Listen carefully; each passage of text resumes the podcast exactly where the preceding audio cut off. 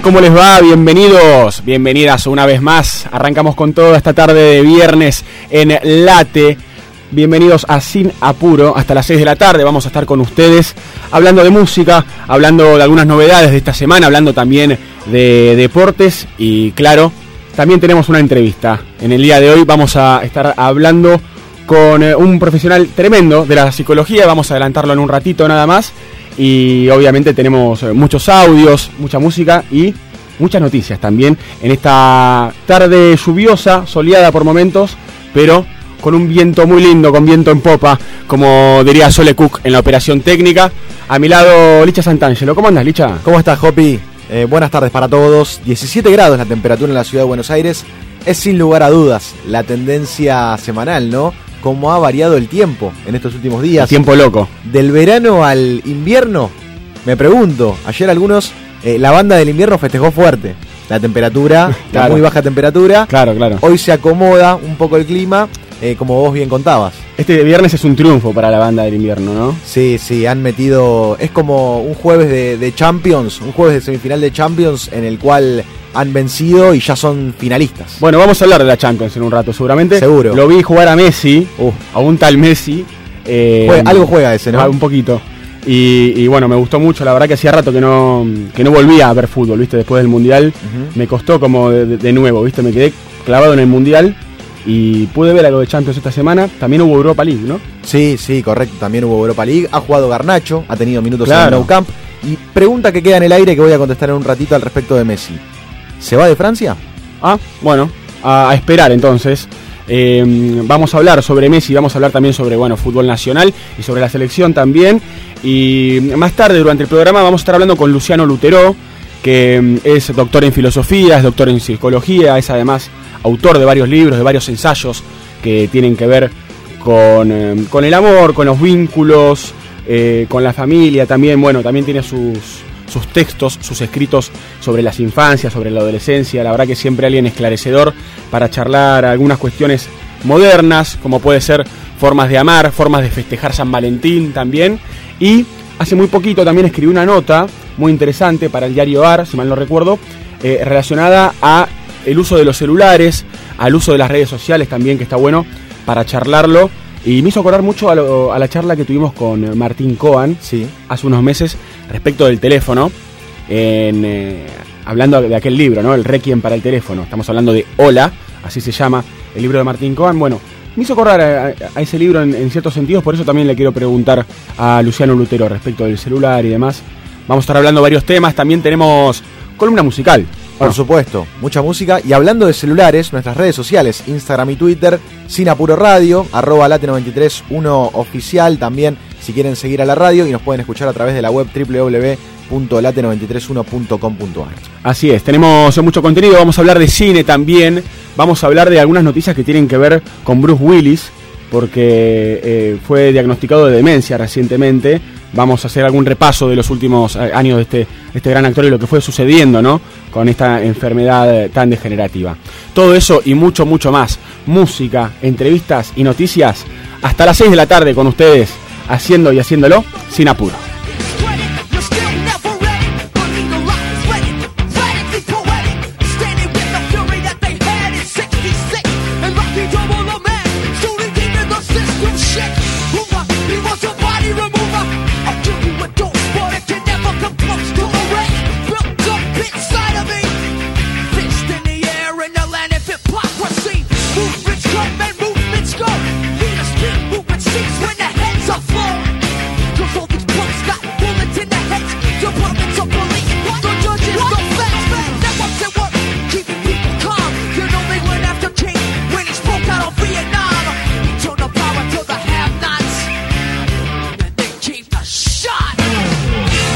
Viernes frío esta tarde de Sinapuro, pero semana caliente en términos deportivos. ¿O no, Lisandro Santangelo? Correcto. Volvió la Champions después de mucho tiempo. Ya se están disputando los octavos de final de la máxima cita europea de clubes, por así llamarla.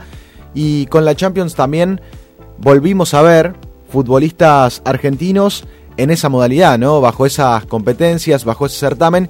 Y ha sido muy interesante, por ejemplo, haciendo un pequeño repaso semanal, eh, verlo debutar a Enzo Fernández por Champions con la camiseta del Chelsea. Es lógico que con el Chelsea ya había jugado en la Premier League, pero bueno, fue la primera vez que lo vimos teniendo minutos en este certamen. Fue derrota, lamentablemente, del conjunto inglés frente al Borussia Dortmund. Una parada brava realmente, porque siempre jugar en Alemania, sea el Borussia o sea el Bayern, es difícil. Además, teniendo en cuenta que el Chelsea no está atravesando un buen momento, digamos que el plan de la incorporación de Enzo Fernández tiene que ver con relanzar al Chelsea o volver a poner al Chelsea en el plano internacional, en el máximo nivel, pero también un tanto más competitivo en la Premier League. ¿no? Enzo llega a un equipo que eh, está perdiendo bastantes puntos en el campeonato inglés y eso, bueno, eh, tenía que olvidárselo para hacer una buena, unos buenos octavos de final de Champions League, cosa que por ahora no ha sucedido porque ha caído en Alemania 1 a 0. Enzo jugó todo el partido, ha jugado muy bien. Lo más destacado de, Enzo ha sido un remate que en el último minuto le saca el arquero de, mm, del Borussia. Ya lo había probado anteriormente el arquero en otra jugada. Es un remate muy, muy típico de él también, en la puerta del área. Correcto. En la medialuna del área, cara interna, buscando a colocar. Sí, con chanfle, la verdad que pudo haber sido gol. Eh, se luce el arquero en esa oportunidad pero queda marcado, y acá hago un pequeño análisis y por ahí una crítica, si, si es que se puede criticar a Enzo, bueno, eh, queda mal posicionado, queda mal parado en el gol de, del Borussia Dortmund, el gol que hace Adeyemi, él queda como último hombre y comete el error de comenzar a perseguirlo en una persecución que cuando vos sos defensor, siempre que te encaran, en un momento vos tenés que poner un límite a la Tenés que tirar el X. Claro.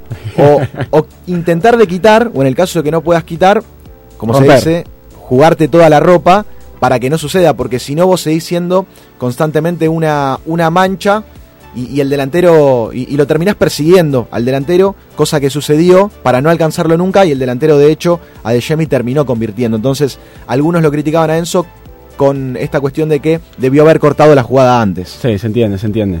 Difícil de marcar el muchacho igual, ¿eh? Sí, es que siempre que quedás mano a mano con un delantero de esa jerarquía, seas quien seas, por más que seas el mejor defensor de, Europa o, quien seas, siempre estás en inferioridad de condiciones porque el rival tiene la pelota, el rival sabe para dónde va a salirte y vos tenés que adivinar para qué lado va a ir. Encima todo esto a velocidad, la presión de jugar también una Champions, el equipo que queda mal parado. Eh, bueno, unos factores que, que, se le dieron en contra a Enzo para sufrir el gol.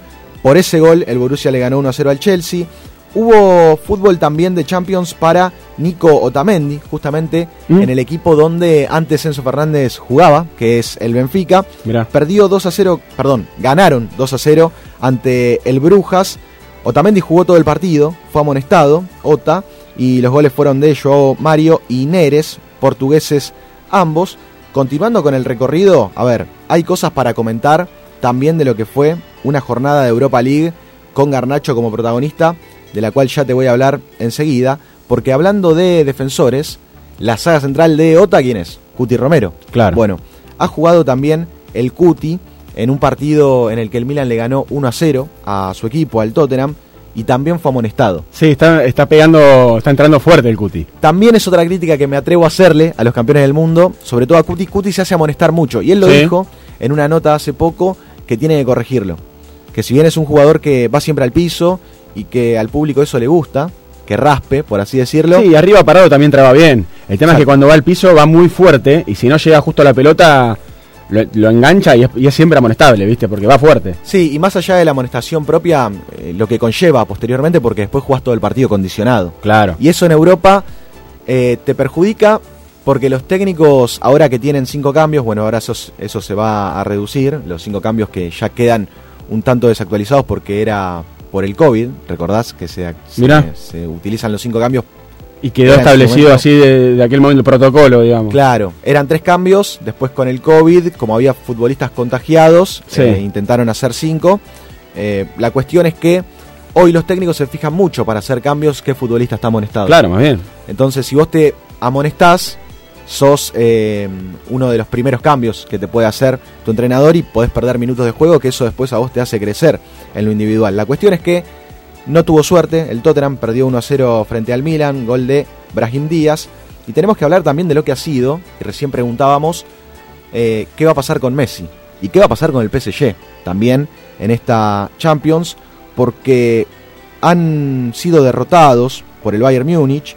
Messi jugó de titular después de muchos días en los cuales se dudó de cómo iba a estar físicamente. Finalmente Messi pudo estar al 100%. El que no jugó desde el arranque ha sido Mbappé. Y me queda, me deja que desear el rendimiento de Neymar, que también es Sí, flojo.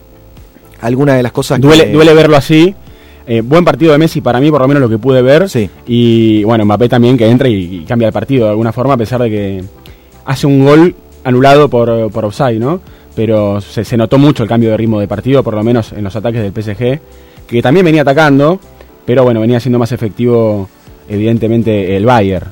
El gol, claro, para el Bayern lo hace Coman y detrás de, de este partido va a quedar, lógicamente, el partido de vuelta en la semana próxima, del cual si el PSG queda eliminado, podemos decir que es una eliminación que va a golpear muy duro al equipo francés y que puede condicionar también el futuro de muchas de sus estrellas. Imagínate Messi desde aquí, a, eh, desde aquí en adelante sin Champions.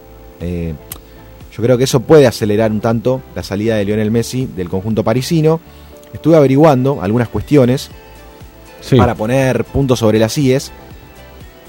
Messi tiene un contrato con una prórroga posible a partir de mitad de año para extenderlo. O sea, digamos que a priori el contrato de Messi vence a mitad de año.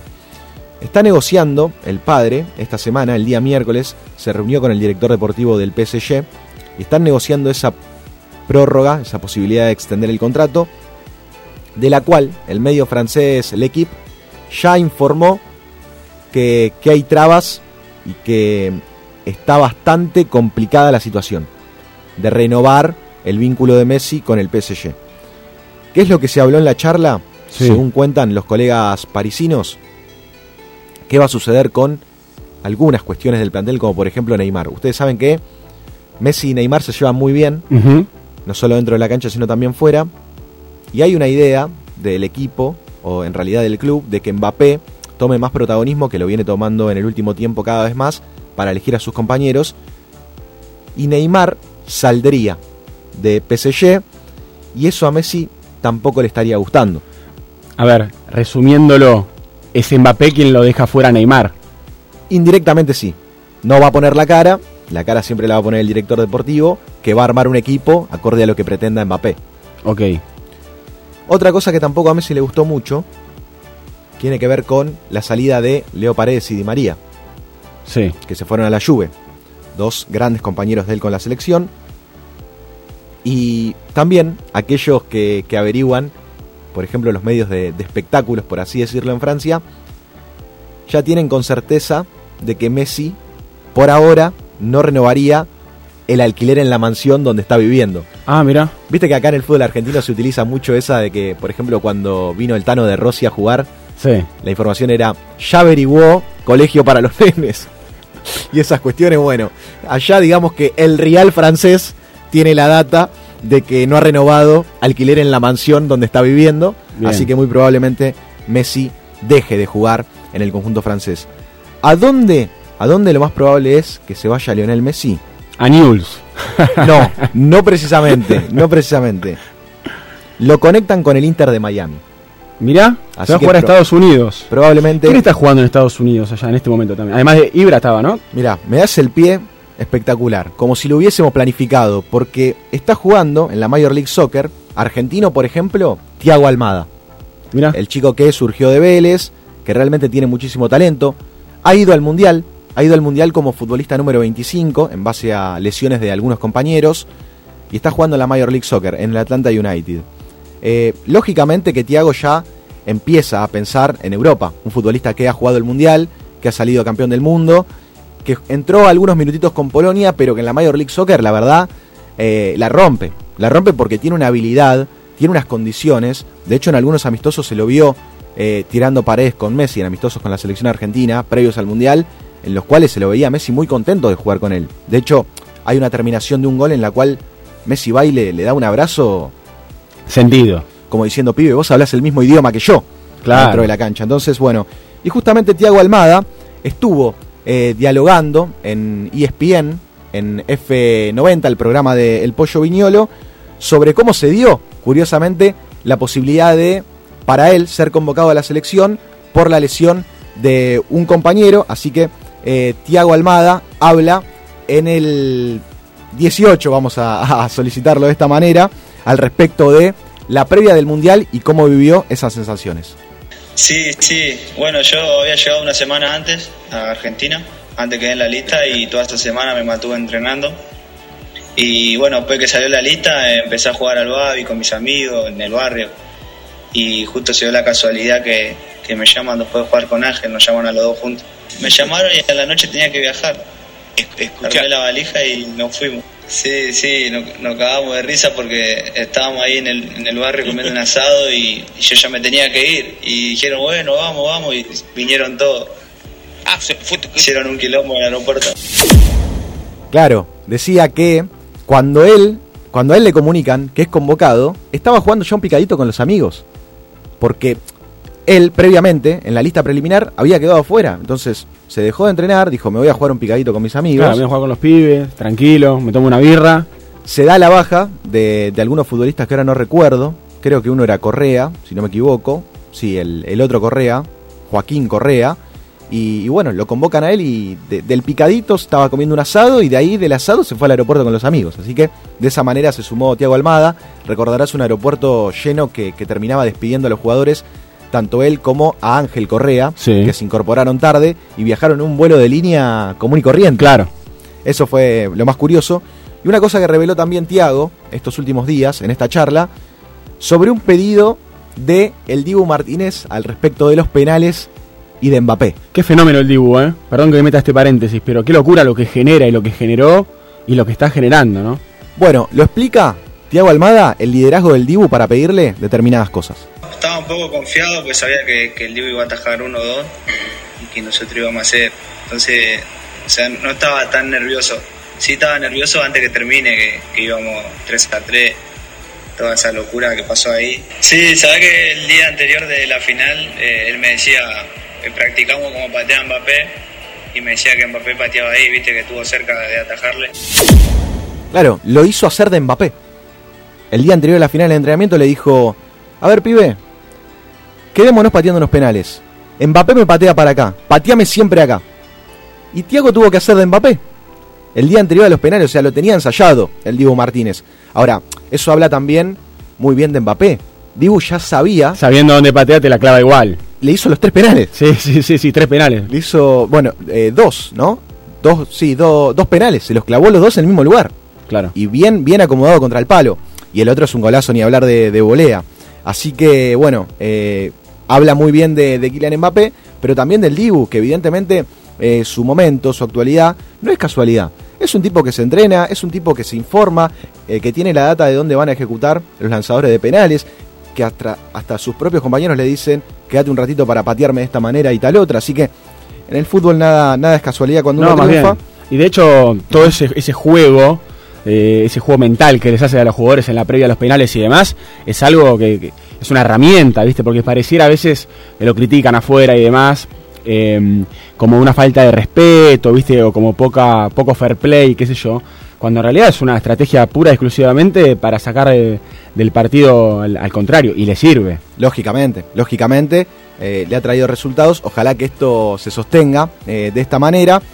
Y recién me preguntabas, ¿no? ¿Quién jugaba en la Major League Soccer? Yo te decía Tiago Almada, pero a mí me parece que a Tiago Almada le queda muy, pero muy poquito en el fútbol estadounidense porque él ya está pensando en Europa. Sí, bueno, la verdad que, que el año pasado eh, me acomodé rápido acá en el club, llegué a jugar y nada, la verdad que estoy muy contento acá en el club, pero, pero bueno, está mi sueño jugar en Europa y, y trato de, de estar preparado para cuando me toque. Continuando entonces con lo que sucedió en el viejo continente, hablábamos de, de la Europa League, anticipábamos lo que había sucedido entre el Barcelona y el Manchester United, un empate a dos en dicho partido en el Nou Camp. Entró Garnacho. ¿Sabes que Ten Hag lo pone a tu pollo, porque vos lo seguís, lo seguís bastante a Garnacho? Diez minutitos lo puso nada más. A mí, a mí me, me vuelve loco. Y yo te Es imaginé poco tiempo. renegando. Habría que buscar las redes sociales de Ten Hag para, para escribirle algo, ¿no? Dale un poco más de minutos al pibe. Le voy a mandar, ¿tiene Twitter? Habría que buscarlo. Habría Bueno, que lo voy a buscarlo buscar en al, holandés en las redes sociales para que lo ponga mucho más a Garnacho, porque encima cada vez que entra te da la sensación de que algo puede pasar. no es que anda sí. perdido por ahí adelante. Tal cual. No, no, no es uno más.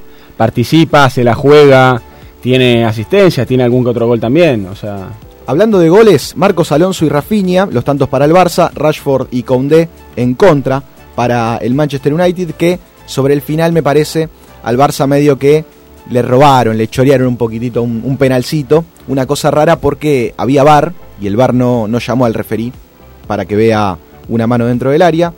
Además, en Europa League, la Juve empató 1 a 1 con el Nantes, Paredes y Di María jugaron 72 minutos. Atentos a esto, porque entró también un rato Soule. El chico Soule tiene 19 años, es argentino y está en la mira de, de Scaloni para ser convocado en las próximas eh, citas de la selección, así que la Juve igualó 1 a 1 con el Nantes, los goles de Blajovic y Blas. También hay que hablar de lo que pasó con el Sevilla en Europa League, porque goleó 3 a 0 al PSB. Sevilla, por supuesto, con participación argentina, claro. porque jugaron el huevo Acuña y también ingresó un ratito Montiel, el hombre que le dio la consagración a la, a la Argentina porque fue el que ejecutó el penal. Exacto, sí, sí, fue el, el, el último, el último penal.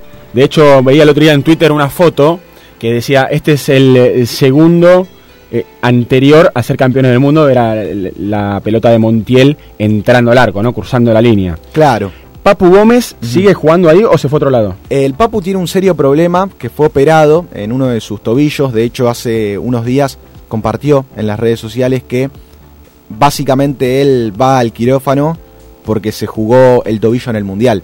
Recordás que él en creo que el partido de cuarto de final queda lesionado, queda afectado y se confirma después del partido que él ya no iba a poder jugar más el Mundial por este dolor en el tobillo. Bueno, Claro. fue operado en la semana y arranca la rehabilitación para el Papu que eh, ojalá pueda volver rápidamente a las canchas. Hablando de Acuña y hablando de Montiel sobre todo, otro de los futbolistas que dialogó con la prensa en la semana ha sido Germán Pesela, campeón del mundo. También le ha tocado ingresar en algunas oportunidades a, a Pesela, jugador del Betis, que comparte ciudad con Montiel porque Montiel es del Sevilla, y compartía una curiosa anécdota de la confianza que le tenía y premonitoria también a Cachete Montiel para la ejecución del penal. Y yo en un momento lo quería levantar, ¿viste? Porque él estaba un poco decaído y en un momento le digo, ¿qué, qué pateas? ¿Cuarto? Sí, me dice, pateo cuarto. Bueno, queda tranquilo que el Dibu va a atajar uno o dos penales y lo vas a definir. Y lo vas a definir. El Dibu va a atajar uno o dos y lo vas a definir.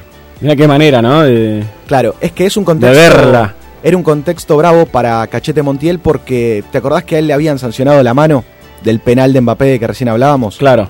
Que ejecutan, patean desde media distancia y, Tiene la mano muy despegada del cuerpo Y y la pega la altura del lamentablemente- codo, más o menos. Sí, y lamentablemente le pega en la mano, es una mano Es penal. sancionable, es penal, Claramente. pero bueno, él también cuando llega y le ve la cara a los compañeros, él siente la incomodidad de decir, estamos yendo a penales porque yo la toqué con la mano. Más allá de que haya sido sin querer, el futbolista es tan competitivo que le queda esa culpa. Sí, ni hablar. Te puede destruir, de hecho. Entonces, bueno, bienvenida en aquel entonces la arenga de Pesela para que Montiel se, se recupere anímicamente y Claro. justamente lo defina tal como sucedió. Así que... Montiel, eh, que sí, un pibe que ya venía, o sea, desde joven haciendo competencias de penales, un pibe que, que pateaba bien los penales. Sí, correcto. De hecho, Gallardo lo ha utilizado muchísimo en la Libertadores en la que River se consagra.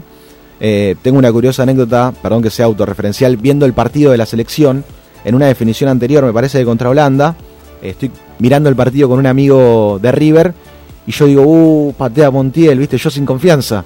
Mi amigo me dice, olvídate, nunca rompe penal en su vida.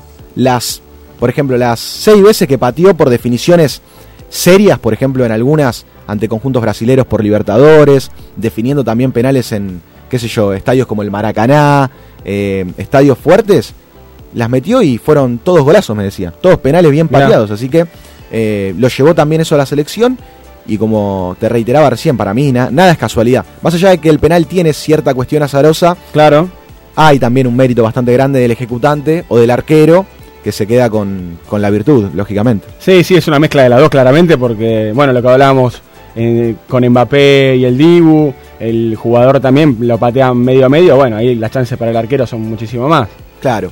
Y lo último para cerrar, el tema Europa League, hay preocupación por lo que puede suceder con Dybala. La Roma de Mourinho cayó ante el Salzburgo 1 a 0. Sí. Un golpe bravo que recibe el conjunto italiano, pero Dybala fue reemplazado en el entretiempo. Salió al entretiempo Paulo Dybala, evidentemente tiene una molestia física de la cual en las próximas horas van a estar precisando eh, muchísimo mejor de qué se trata, cuál es la zona afectada y cuánto tiempo Paulo Dybala puede llegar a, a quedarse fuera de las canchas. Ojalá que sea una leve molestia, ojalá que los Ojalá. estudios no arrojen eh, desgarro o rotura fibrilar para que Paulo Dybala pueda jugar. Dybala que sacó una pelota en el Mundial. Uf, Le saca una pelota a Mbappé, me parece. sí, claro, Mbappé venía dribleando de izquierda hacia adentro, Qué loco, ¿no? Como cada jugador también tuvo su... su granito, Sí, sí, sí. pero su partícula perfecta. Claro, sí, sí, sí, para la, para la fórmula. Porque encima no lo paraba nadie Mbappé. No, agarralo, agarralo. Me hacía acordar ese tipo de jugadas donde está a otra velocidad. Como hubo un partido, me parece, Barcelona-River Plate, que Neymar en un momento también agarra la pelota a mitad de cancha y, y son jugadores, viste, que rompen en un momento, no los podés agarrar más. Sí, eh, eso fue la final de la, de la Copa del Mundial de Clubes, que no lo podían parar a, a Neymar. Buen partido de Neymar. Cómo jugó el Barça aquel día. eh. Fue el día en el cual, hablando de jugadores de la selección, se rompió el vínculo entre los hinchas de River y Mascherano. Recordarás porque Masche jugaba para el Barça, sale a la cancha y la hinchada de River le empieza a cantar. Mascherano, Mascherano, olé, olé, Mascherano. Y en la entrada en calor, Mascherano no hace ningún gesto Nada. nada, como que ni miró a la gente de River. Después él, lógicamente, contaba que estaba muy enfocado en el partido y casi ni se dio cuenta de los gritos. Pero eso al hincha de River le dolió. No hubo ni siquiera un reconocimiento de- del futbolista surgido en River. Se rompe a partir de allí el vínculo y Mascherano nunca más volvió a River. De hecho, él se retira jugando para Estudiantes de La Plata. Nada que ver. Claro. Así que bueno, eh, por ahí repasando, ¿no? Haciendo, haciendo algunas conexiones eh, del mundo del fútbol en el cual todo tiene que ver con todo. Todo tiene que ver con todo y esa es toda la información eh, de fútbol de esta semana. Seguramente algún datito más nos tenga guardado el Licha para más adentrado el programa. Nosotros aprovechamos para escuchar música en esta tarde de viernes. Estamos escuchando... ¿Está sonando ya? Porque no tengo mucho retorno. Ah, vamos a escuchar algo del nuevo lanzamiento, uno de los últimos lanzamientos de Duki junto a Dono y junto a Mir Nicolás, este santo grial que armaron estos tres artistas porque como decíamos, eh, vamos a hablar de música de estos nuevos lanzamientos. Se viene el Cosquín. Se viene el Cosquín Rock también eh, este fin de semana. Así que escuchemos música en esta tarde de Sin Apuro.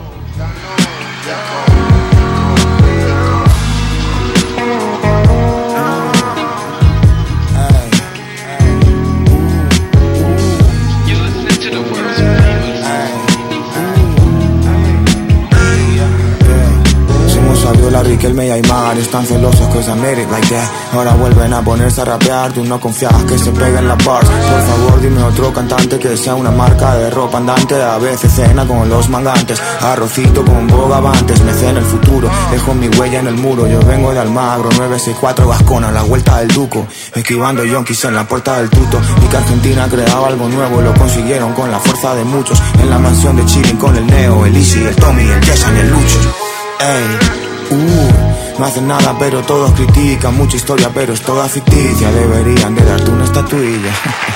Bravo, en el estudio cuatro días sin dormir quieren product Pero ahora son cinco mil. Hago historia con el Mauro y el Nico Me Yeah, Flow Sudaca quieren colonizarlo. Prendo velas para todos mis santos. Tengo en la cartera en modo diablo Uh, estamos fichados sin tocar el piano Tantos rookies que me nombran en vano Unas gafas es la copia del Dano llega al final. Sé que tengo a mi fam, es mi santo grial.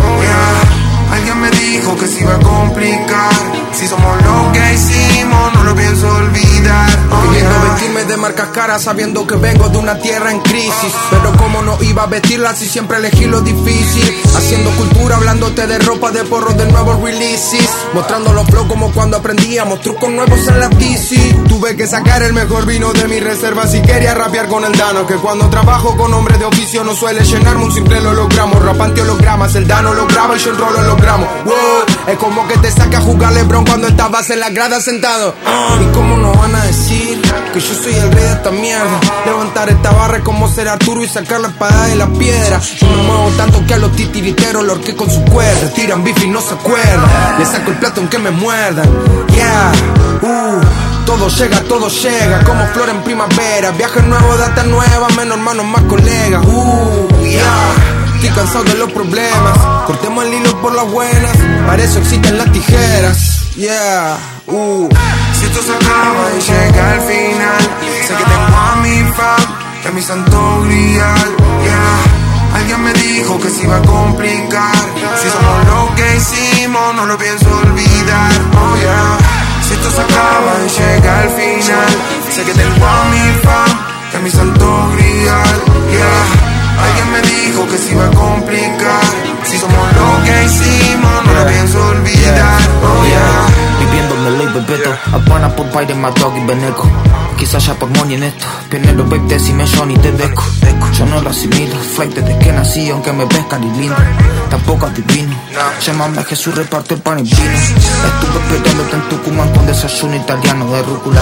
Me sueño relajado en cúpula Sentado a esperar mi viato en Amuncurá todo este mundo se efímero Más en cuenta gotas cae de un biberón.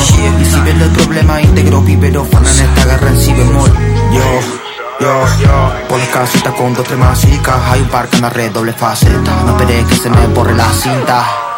Yo lo mejor te hablan como te explico, rey. Plan hacerlo y retiro, Carlito, güey. Bregando por la ciudad, Bello Estás escuchando Sin apuro por Late 931 Pileta, sol, playa, montaña. Donde estés, vívelo junto a Late 931 Verano perfecto Seguimos mejorando la recolección de residuos de nuestra ciudad. ¿Sabías que entrando en la web del municipio podés saber a qué hora pasarán por tu zona? Ingresá en quilmes.gov.ar barra recolección y entérate. Hagamos juntos el Quilmes limpio que nos merecemos. Somos Quilmes. Diario El Sol, el matutino del Gran Buenos Aires.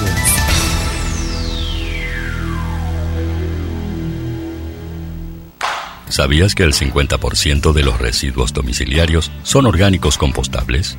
SEAMSE es la principal productora de compost de Argentina y lo hace a partir de los residuos. Entérate más en www.seamse.gov.ar y en sus redes sociales. SEAMSE, Ingeniería Ambiental. En el municipio de Quilmes tenemos en marcha un plan de asfalto que nos permitirá llegar a 800 nuevas cuadras. Trabajamos para hacer realidad la ciudad que nos merecemos. Somos Quilmes. Vayas donde vayas. Llévanos junto a ti, junto a ti. En late931.com.ar Radio Caliente. Alimsa, servicio integral de limpieza. Ingresa en alimsa.com.ar, teléfono 4787-9005. Alimsa, calidad y profesionalismo. Centro de Empleados de Comercio de Luján. En Alcina 1166. Teléfono 023 23 42 21 74. Centro de Empleados de Comercio de Luján. Cotillón Casa Alberto. Productos nacionales e importados. Cotillón Casa Alberto. El cotillón mayorista más grande del país. Cotillóncasaalberto.com.ar Clínica Independencia. Infraestructura y equipamiento tecnológico de última generación. En Luis María Drago, 5681, Munro. Clínica Independencia. Sindicato de Empleados de Comercio de San Antonio de Areco. En Arellano y Ascuénaga. Con teléfono 023 26 45 42 84. secareco.org.ar Si tu prepaga da mil vueltas cada vez que necesitas algo, venía Prevención Salud. Sumate y descubrí otro tipo de prepaga. Prevención Salud de Sancor Seguros. La medicina prepaga que se adapta a vos. Superintendencia de Servicios de Salud, 0800 222 Salud, www.cssalud.gov.ar, número de inscripción RNMP 1679. ¿Conocés los planes de salud de Andar, la obra social de los viajantes vendedores? La mejor cobertura familiar al mejor precio. Solicita un asesor comercial al 0810-345-0184. Superintendencia de Servicios de Salud 0800 72583 www.sssalud.gov.ar RNOS 122104 RNMP 1252 Estás escuchando Sin Apuro por Late 931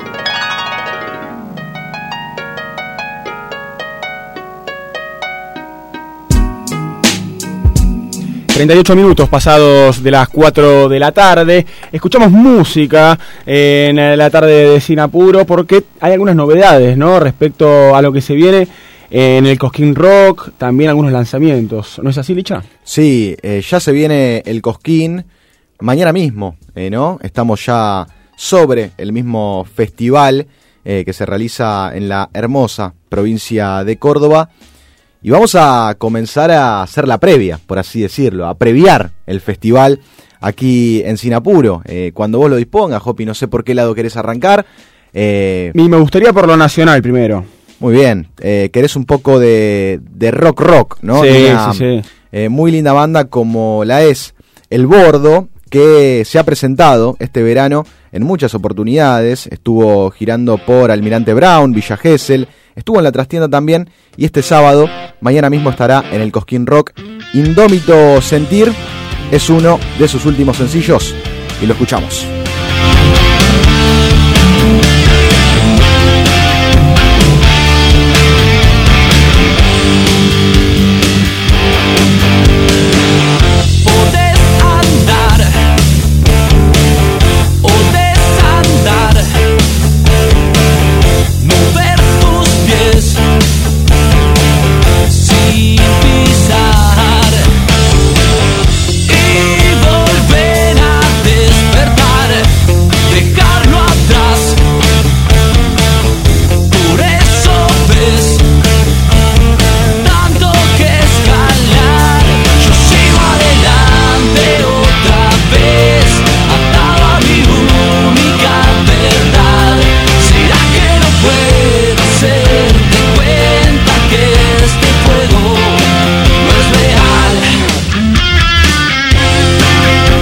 Gusta Licha, ¿eh? Cómo suena. Rock puro. La verdad me gusta, me, da energía, ¿viste? Como esas bandas eh, de rock de, de principio de los 80, de finales de los 70, del rock progresivo, me da como cierta energía, ¿viste? Ganas de levantarme, ganas de salir.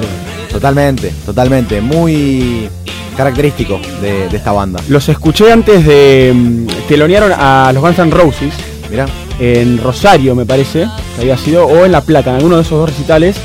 Y tremendo lo que suenan. Me sorprendieron muchísimo. La verdad que tremendo cómo hicieron saltar al público. Estaban muy orgullosos, obviamente, de tocar antes una banda tan grosa como los Guns N' Roses.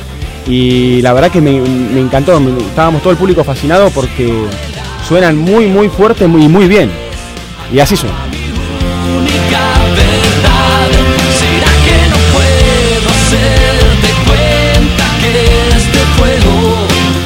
Indómito Sentir se llama el nuevo lanzamiento de El Gordo. ¿Y hay algo más? Correcto. ¿Lo pedís? Lo tenés. Seguimos escuchando esta hermosa, hermosa banda.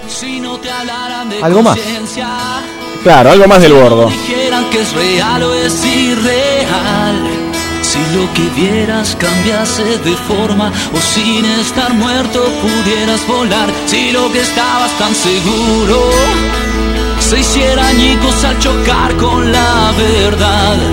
Si las paredes que todos sostienen cayeran y el mundo ya no fuera igual. Si no te digo lo que pienso, pero sabes lo que yo siento sin hablar.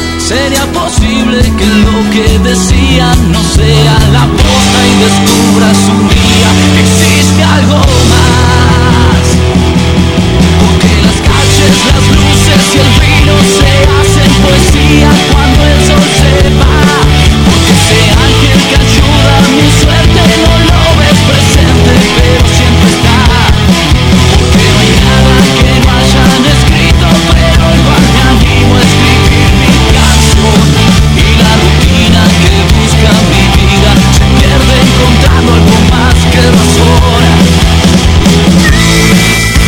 escuchamos música en la tarde de Sinapuro, estamos escuchando a El Bordo y algunos de sus últimos lanzamientos. Este es el último, salió hace muy poquito. Algo más se llama y claramente me parece que refleja el espíritu de, este, de este, esta linda banda de rock. Me hizo acordar a los piojos por un momento al principio. ¿O no, Solé? Medio Ciro, ¿viste? Por momento. Me gusta, me gusta mucho cómo, cómo suena. También hubo mm, algunos eh, lanzamientos de lo que es la música urbana. Me enteré que Emilia sacó un tema con eh, Callejero Fino, ¿puede ser? Sí, un tema bastante íntimo, por así decirlo, ¿no? Sí. Jugando por el título. En la intimidad. Emilia y Callejero Fino sonando en Sinapuro.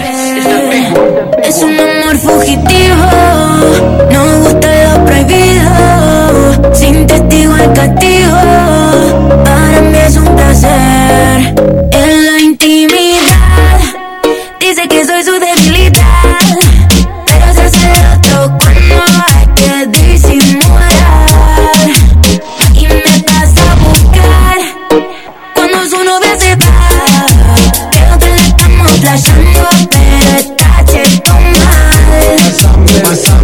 Pásame, el fuego, una jarra de hielo de la mesa, el suelo de la casa al cielo. No me cela, no la celo, pero si te gusta tu rica celo. Y decirle que te gustan los rochos como yo, no giles. En la calle nos damos piquito corte guachines, pero la cama tiene banda de retines.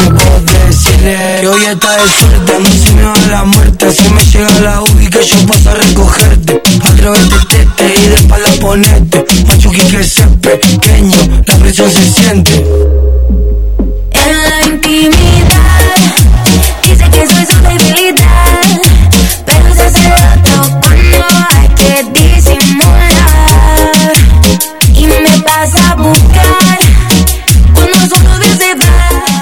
intimidad, sonando en el Sinapuro, tema muy bolichero, ¿no, Licha? Sí, sí, esas mezclas de RKT con, con reggaetón.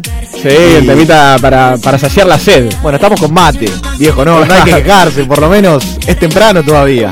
La verdad que está bueno, sí, un tema de un par de semanas ya, que se hizo recontra reconocido. Y bueno, como todo lo que hace mm, eh, Emilia, básicamente, ¿no? Viene todo lo que toca, explota. Sí, y Callejero Fino que también comienza a ser cada vez más escuchado. Él había hecho una linda Turreo Session, así la llaman. Mirá. Turreo Session, sí, junto a DJ Tao.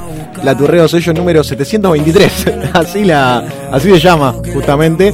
Y también había estado presente en la Mission 10 de Alan Gómez. Claro, el turreo vendría a ser lo que yo eh, llamo forreo, me parece, ¿no? Cuando empiezan como a, Sí. a alardear, ¿no? Estas cosas que uno sabe que no son tales. Claro. Pero es un poco eso, es como joder un poco, ¿no?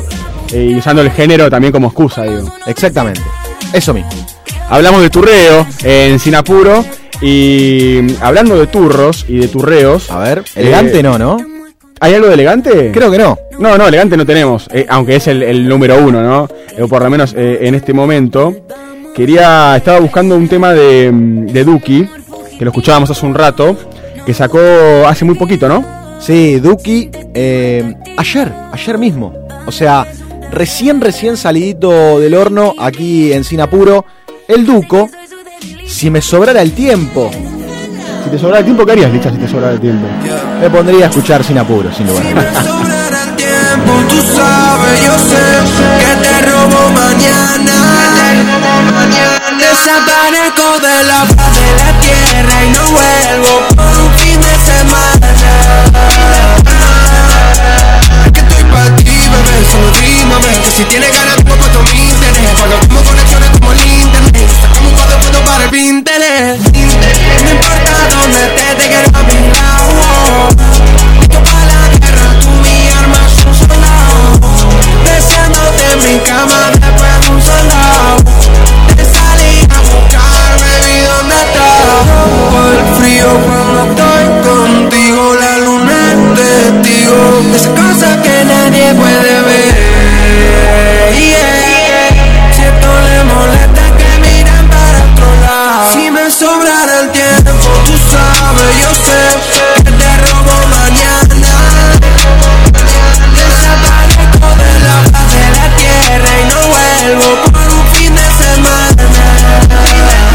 sencillo del año de Duki por su cuenta, podríamos decirlo, si me sobrara el tiempo. Qué, mm, qué bien que está vocalizando ¿eh? este, este gran artista. Que viene de un palo también muy underground, ¿eh? o sea, muy del rap de plazas y demás. Se perfecciona. se perfecciona y la verdad que es eh, de lo más buscado hoy en día en términos internacionales. Una Duki.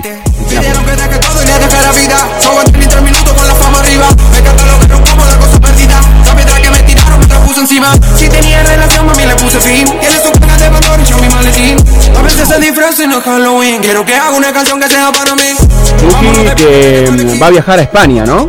Sí, hablando de International, el 24 y 25 va a estar cantando en Madrid, en el Wishing Center. Y atentos a esto porque también eh, toda la comunidad catalana también lo reclama mucho al Duco. Es por eso que el 3 y el 4 de marzo estará ni más ni menos que en el Palau San Jordi. Mirá vos qué, qué catedral de la música, por así decirlo. Lógicamente y por supuesto en Barcelona.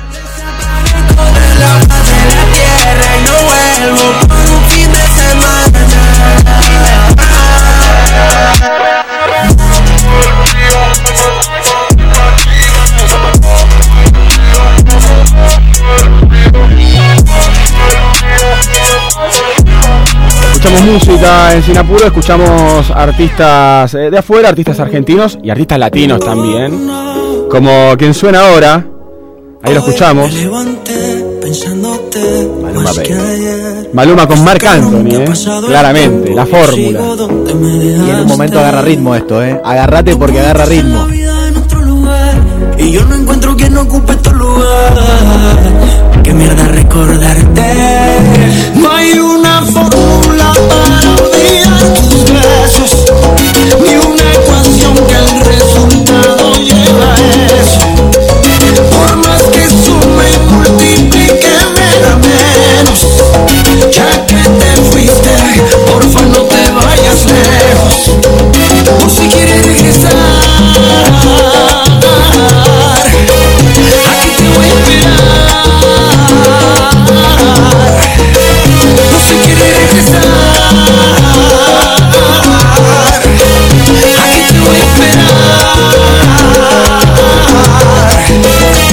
cogiste alas, sé que lo que digo a ti no te resbala.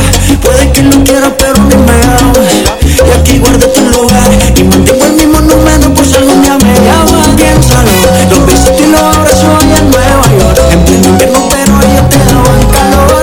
Igual que yo, lo llevaste todo en tu corazón. Fácil. Me gusta la fórmula, Licha, ¿eh? Maluma y Marc Anthony es una buena fórmula, claramente. Tal es así que han superado rápidamente eh, las 3 millones de reproducciones en menos de una semana en YouTube. Ah, bueno. El sencillo fue lanzado también al inicio de febrero y lógicamente Maluma publicó en las redes sociales un agradecimiento, abrazando y besando a Mark. Te amo, le publicó. Te amo, flaco. Nuestra canción la está rompiendo, es lo que dice Maluma Baby. Un argentino cualquiera. Te amo, flaco. Esta canción la está rompiendo. Evidentemente, evidentemente argentino, ¿no? está preparando las valijas para, Eh, para su gira. Marc Anthony, me dijiste que en el video está la, la mujer de él, Claro, una su esposa, sí, Nadia sí, Ferreira. Exacto. Él es ex de Jennifer López Correcto. Por eso también, y padre de los mellizos de Jennifer López. claro, por eso también el videoclip llamó muchísimo la atención porque aparecía por primera vez en un, en un proyecto suyo eh, la modelo paraguaya que es justamente eh, su esposa, Mirá. Nadia Ferreira. Actor, además, Marc Anthony. Eh, recuerdo mucho, mucho su papel en Hombre en Llamas, eh, película de Sam Méndez con eh, Denzel Washington. Y bueno, el padre de Pita Ramos. Eh, no quiero spoilear, la verdad, pero bueno, una escena muy. ¿Sabes muy no la vi? Mirá, mirá, Sole me, me mira como diciendo, ah, pero ya tiene como 15 años, no vas a spoilear nada. Y acá Licha me dice, no la vi. Me mira como, como incrédulo, viste, como un niño. me- No la vi. No me revolea nada porque hay un vidrio de por medio. Muy buena, muy buena, está, está muy buena la peli. Está muy bien la actuación de Denzel Washington. Está muy bien Dakota Fanning.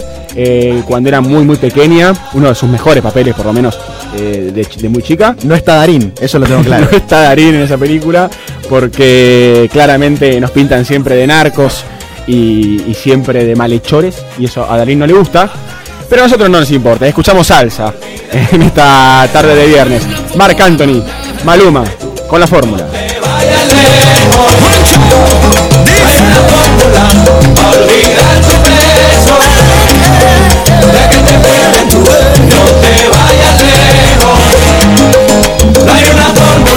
¿Quién es cruzando el charco? Me pregunta Sole.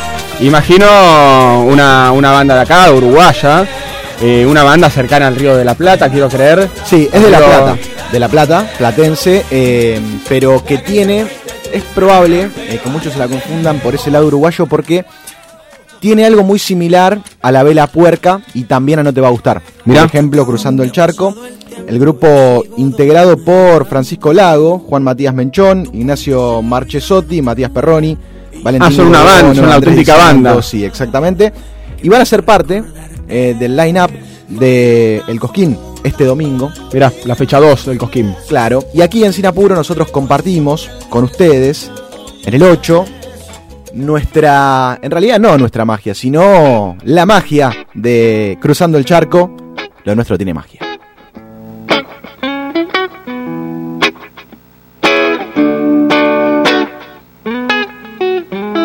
Sabes que son tremendas hoy mis ganas de ir a verte. Pero ver llorando a mi vieja, créeme que se hace más fuerte. Y si ella pide que me quede acá en mi casa, mejor me quedo y así su dolor se pasa. Era la noche en que tu cuerpo me buscaba. Era la noche en que mi cuerpo te encontraba. Pero fue una, solo una de las tantas. Nos quedan muchas nenas, ya no te hagas drama. Que si te atrapo en mi colchón,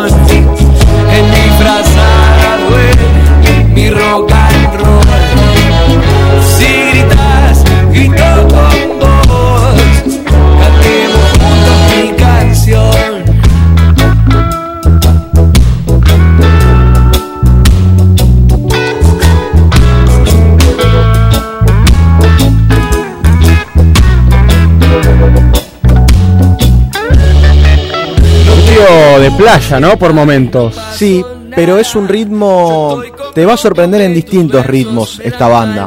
Claro. Digamos que esta es una canción bastante más tranqui de otras, porque cuando quieren meterle más rock, también, también están a la altura, por supuesto.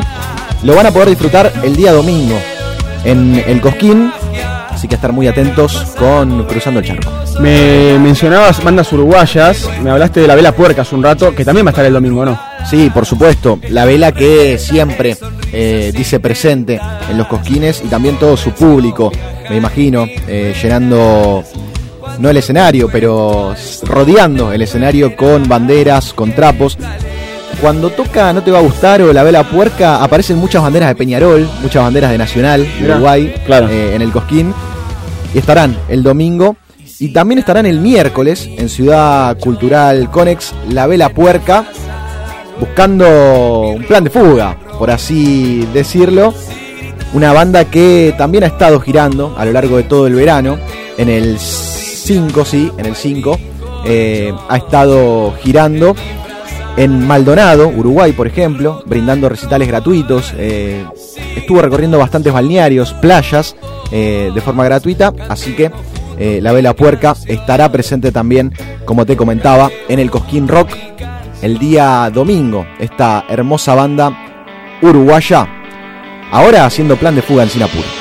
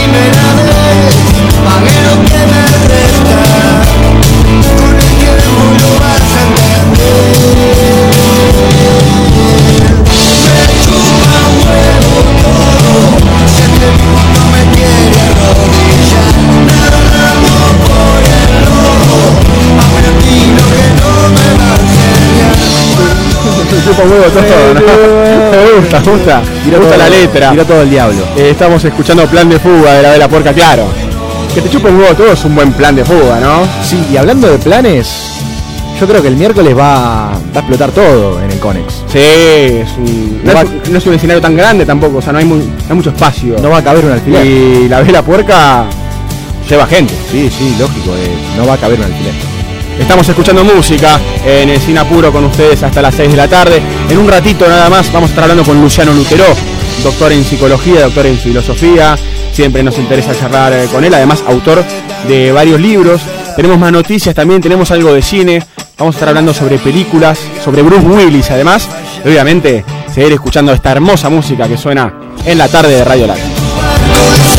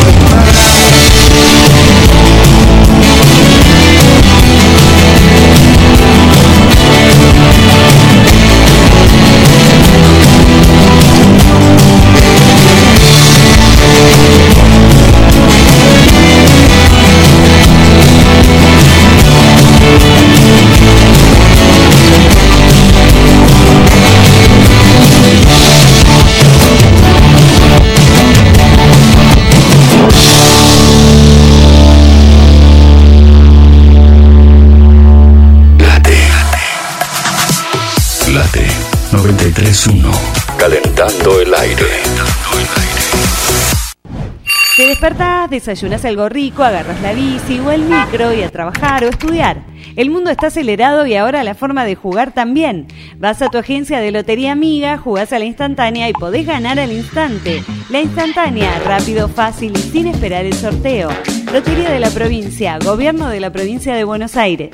¿Todavía no tenés la tarjeta de beneficios Somos Quilmes? Registrate fácil y rápido. Si sos vecina o vecino de Quilmes, ingresá en quilmes.gov.ar barra beneficios Quilmes para acceder a la tarjeta digital o acércate al centro de gestión municipal más cercano y solicita la tarjeta física. Conoce cuáles son los comercios adheridos y accede a promociones exclusivas en indumentaria, gastronomía, almacenes y mucho más. Sigamos apoyando el comercio local. Somos Quilmes. ¿Sabías que SEAMSE produce electricidad a partir de los residuos? En SEAMSE utilizamos tecnología de última generación para disminuir la contaminación ambiental y el calentamiento global.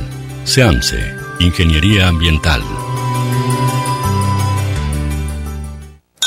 El alcohol está desbordando los encuentros entre amigos, el alcohol está desbordando tu vida. Alcohólicos Anónimos, sabemos de qué se trata. Llámanos 011 4 325 1813. Museo del Jamón. Restaurante, bar, almuerzos, cenas, momentos para degustar auténticos sabores. Museo del Jamón. Jamón ibérico, jamón serrano y todas las exquisiteces de la cocina ibérica. Alicia Moro de Justo 2020, a metros de la bajada de la autopista Buenos Aires-La Plata. Reservas 0800-222-3538. Museo del Jamón, Puerto Madero. Nuevo espacio para una esencia que perdura. Cada día con vos y en todos los escenarios de la realidad. Diario El Sol, el matutino del Gran Buenos Aires. En el municipio de Quilmes invertimos más de 2 mil millones de pesos para patrulleros, cámaras, alarmas y equipamiento policial. Trabajamos para seguir haciendo realidad la ciudad que nos merecemos. Somos Quilmes. En Late 90 en Late 931, el verano se vive mejor. Pura radio. Alimsa, servicio integral de limpieza. Ingresa en alimsa.com.ar, teléfono 4787-9005. Alimsa, calidad y profesionalismo. Centro de Empleados de Comercio de Luján. En Alcina 1166. Teléfono 023 23 42 21 74. Centro de Empleados de Comercio de Luján. Cotillón Casa Alberto. Productos nacionales e importados. Cotillón Casa Alberto. El cotillón mayorista más grande del país. cotillóncasaalberto.com.ar Clínica Independencia. Infraestructura y equipamiento tecnológico de última generación. En Luis María Drago, 5681, Munro. Clínica Independencia. Sindicato de Empleados de Comercio de San Antonio de Areco. ¿Conoces los planes de salud de Andar, la obra social de los viajantes vendedores? La mejor cobertura familiar al mejor precio. Solicita un asesor comercial al 0810-345-0184. Superintendencia de Servicios de Salud 0800 222 72583 www.sssalud.gov.ar RNOS 122104 RNMP 1252. Si tu prepaga da mil vueltas cada vez que necesitas algo, vení a Prevención Salud. Sumate y descubrí otro tipo de prepaga. Prevención Salud de Sancor Seguros. La medicina prepaga que se adapta a vos. Superintendencia de Servicios de Salud. 0800 222 Salud. www.cssalud.gov.ar. Número de inscripción RNMP 1679. Sin apuro. Terminamos la semana. Sin apuro. Terminamos la semana. En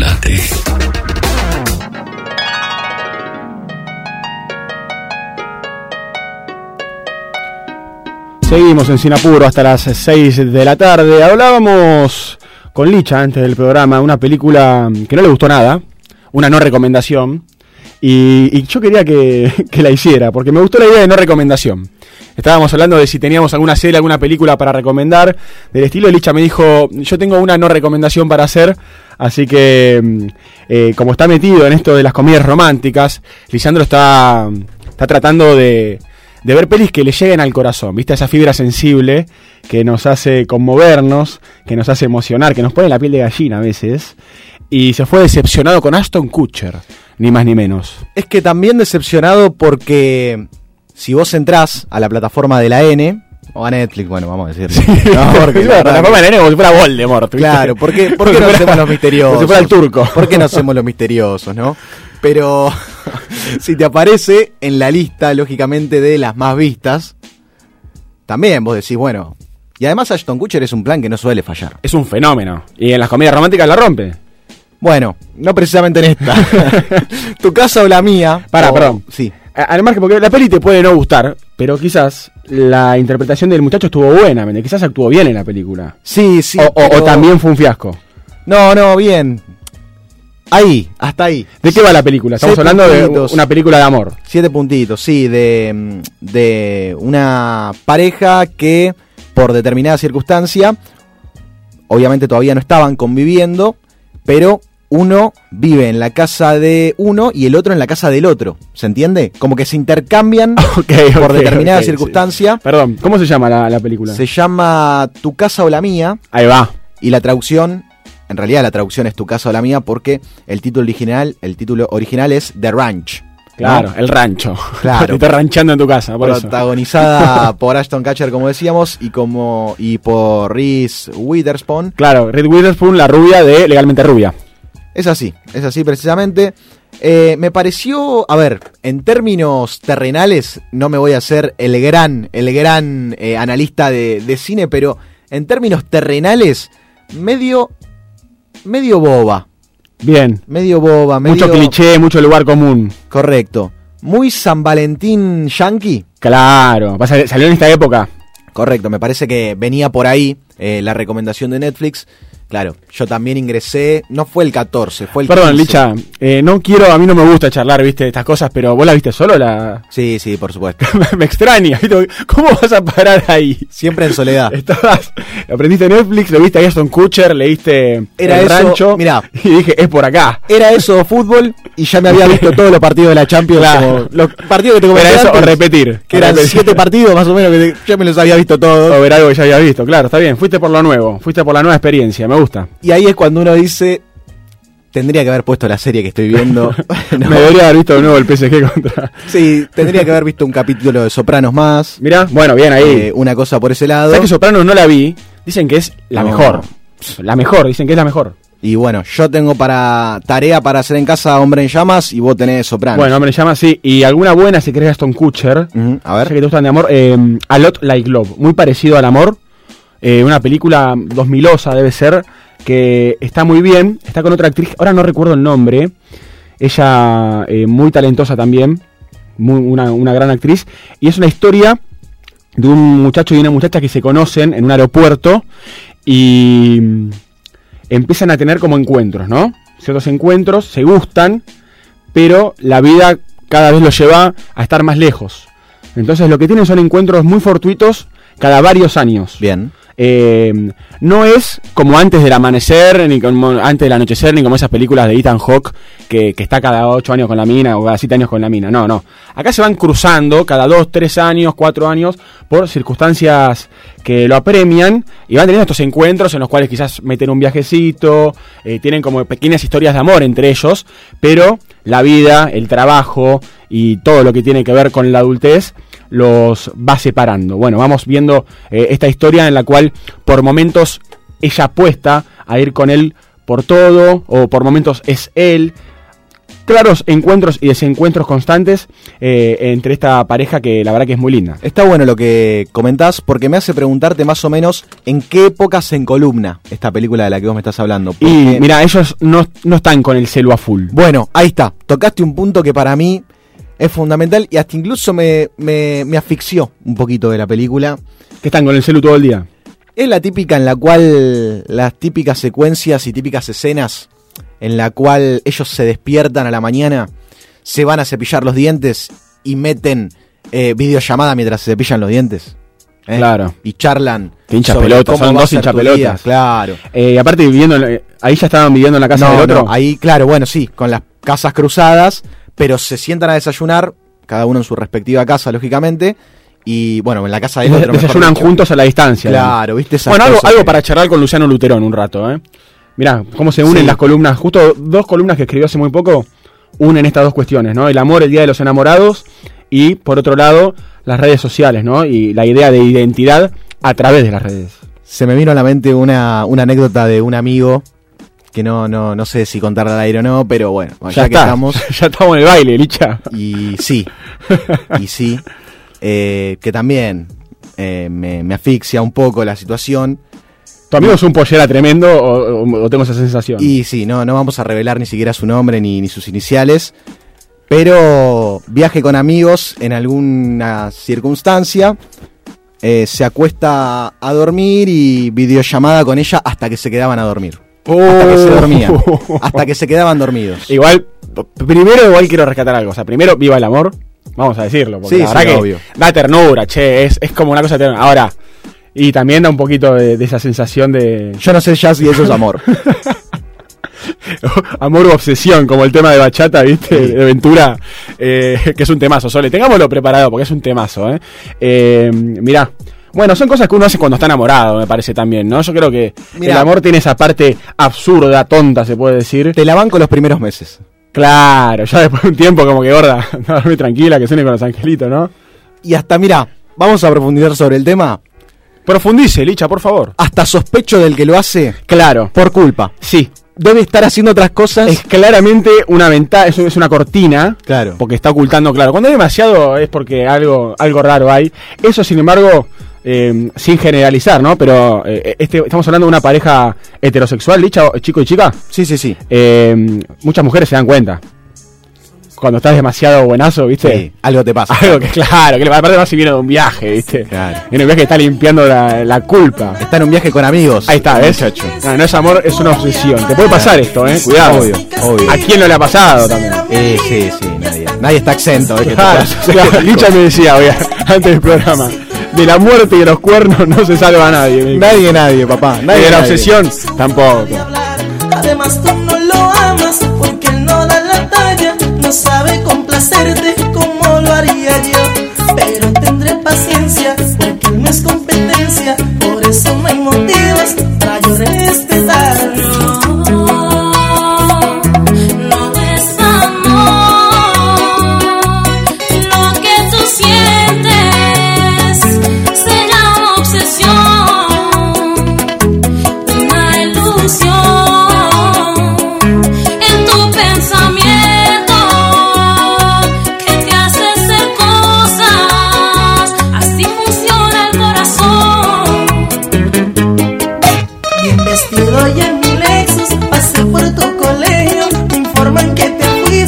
Escuchamos a Romeo Santos en Sin Apuro, esa voz tan extrañable, ¿no? Y entrañable de la bachata.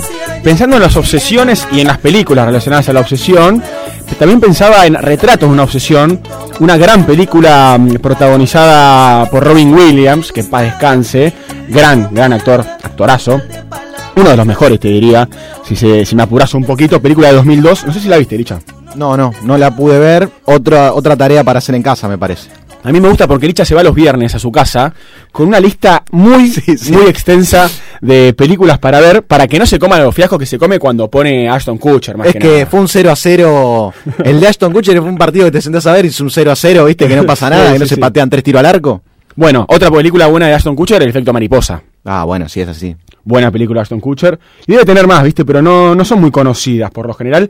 De hecho, lo vi hace muy poquito a Ashton Kutcher, en una aparición que hizo en la televisión estadounidense, hablando... Estaban hablando sobre Harry Styles. Viste que Ashton Kutcher es el estilo de, mm, de actor que es medio nerd también, ¿viste? Bueno, él contaba que no conocía a Harry Styles. Que de hecho estaba en un bar, un bar medio exclusivo, imagino, y estaba, había un pibe cantando, un pibe muy grosso cantando, y él le llamó la atención porque dijo, che, este pibe es muy bueno, es muy bueno. Y en un momento Harry Styles se acerca, qué sé yo, no a él, pero está cerca de su círculo y qué sé yo, y él le dice a su, a su pareja, che, este pibe la verdad que anda muy bien, ¿eh? Podría, podría llegar. Dice, es Harry Styles. Dice. claro, el tipo no, no está muy en la... Colgadísimo. En la movida, está medio colgado. Pero sí hay que reconocer que, que tiene grandes películas. Bueno, después probó hacer un programa como de jodas en Estados Unidos, que era Punked. Era una especie de caíste, una especie de jodas, una especie de video match, si se quiere, como peor día de tu vida o algo así, ¿viste? Pero bueno, con cámara oculta y después se acercaban a la gente y le decían, che, esto es una joda, qué sé yo. Que ahora hay un montón en redes sociales Sí. y que se van a la mierda encima, ¿viste? Sí, O sí. sea, hacen jodas que no van. Hacen jodas que no van. El otro día vi una que. Bueno, no, hay jodas que, que- que no van. Veía uno que estaba tipo simulando una. Un ataque como. como, como, eh, sí, eh, convulsiones, ¿viste? En un Ajá. local, ¿viste? Y maestro, se te va, se te va a morir uno en infarto, ¿viste? Es como Y que. bueno. Medio, medio feo. Pero bueno, volviendo a la obsesión. Sí. Película que te quería recomendar.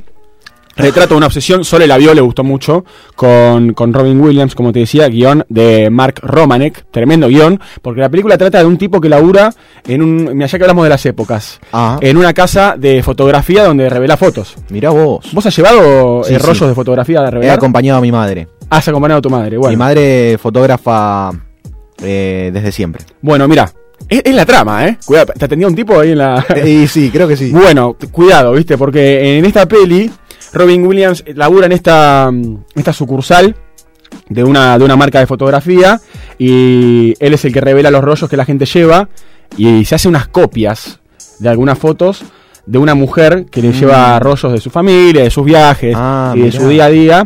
La mina le gusta mucho la fotografía y le gusta ir eh, llevando ¿no? un registro fotográfico de lo que hace. Es más, es, si ella viviera en esta época estaría fascinada con Instagram, definitivamente, y además cerraría el quilombo que se ahorra en la película. Porque Robin Williams se obsesiona completamente con esta mujer, eh, bueno, a- a- al punto de cruzar varios límites, que ya lo está cruzando el momento en el que hace la copia de la foto, se puede decir. Claro. Eh, y la verdad que está muy bien. Una película interesante que te pone un poco los, los pelos de punta por momentos. Tiene esto eh, de, de thriller psicológico también, porque uno ve eh, el avance que va teniendo la obsesión en él, ¿no? Hasta llegar al límite. Así que me pareció que valía la pena recomendarla, la verdad, ya que hablamos de películas malas.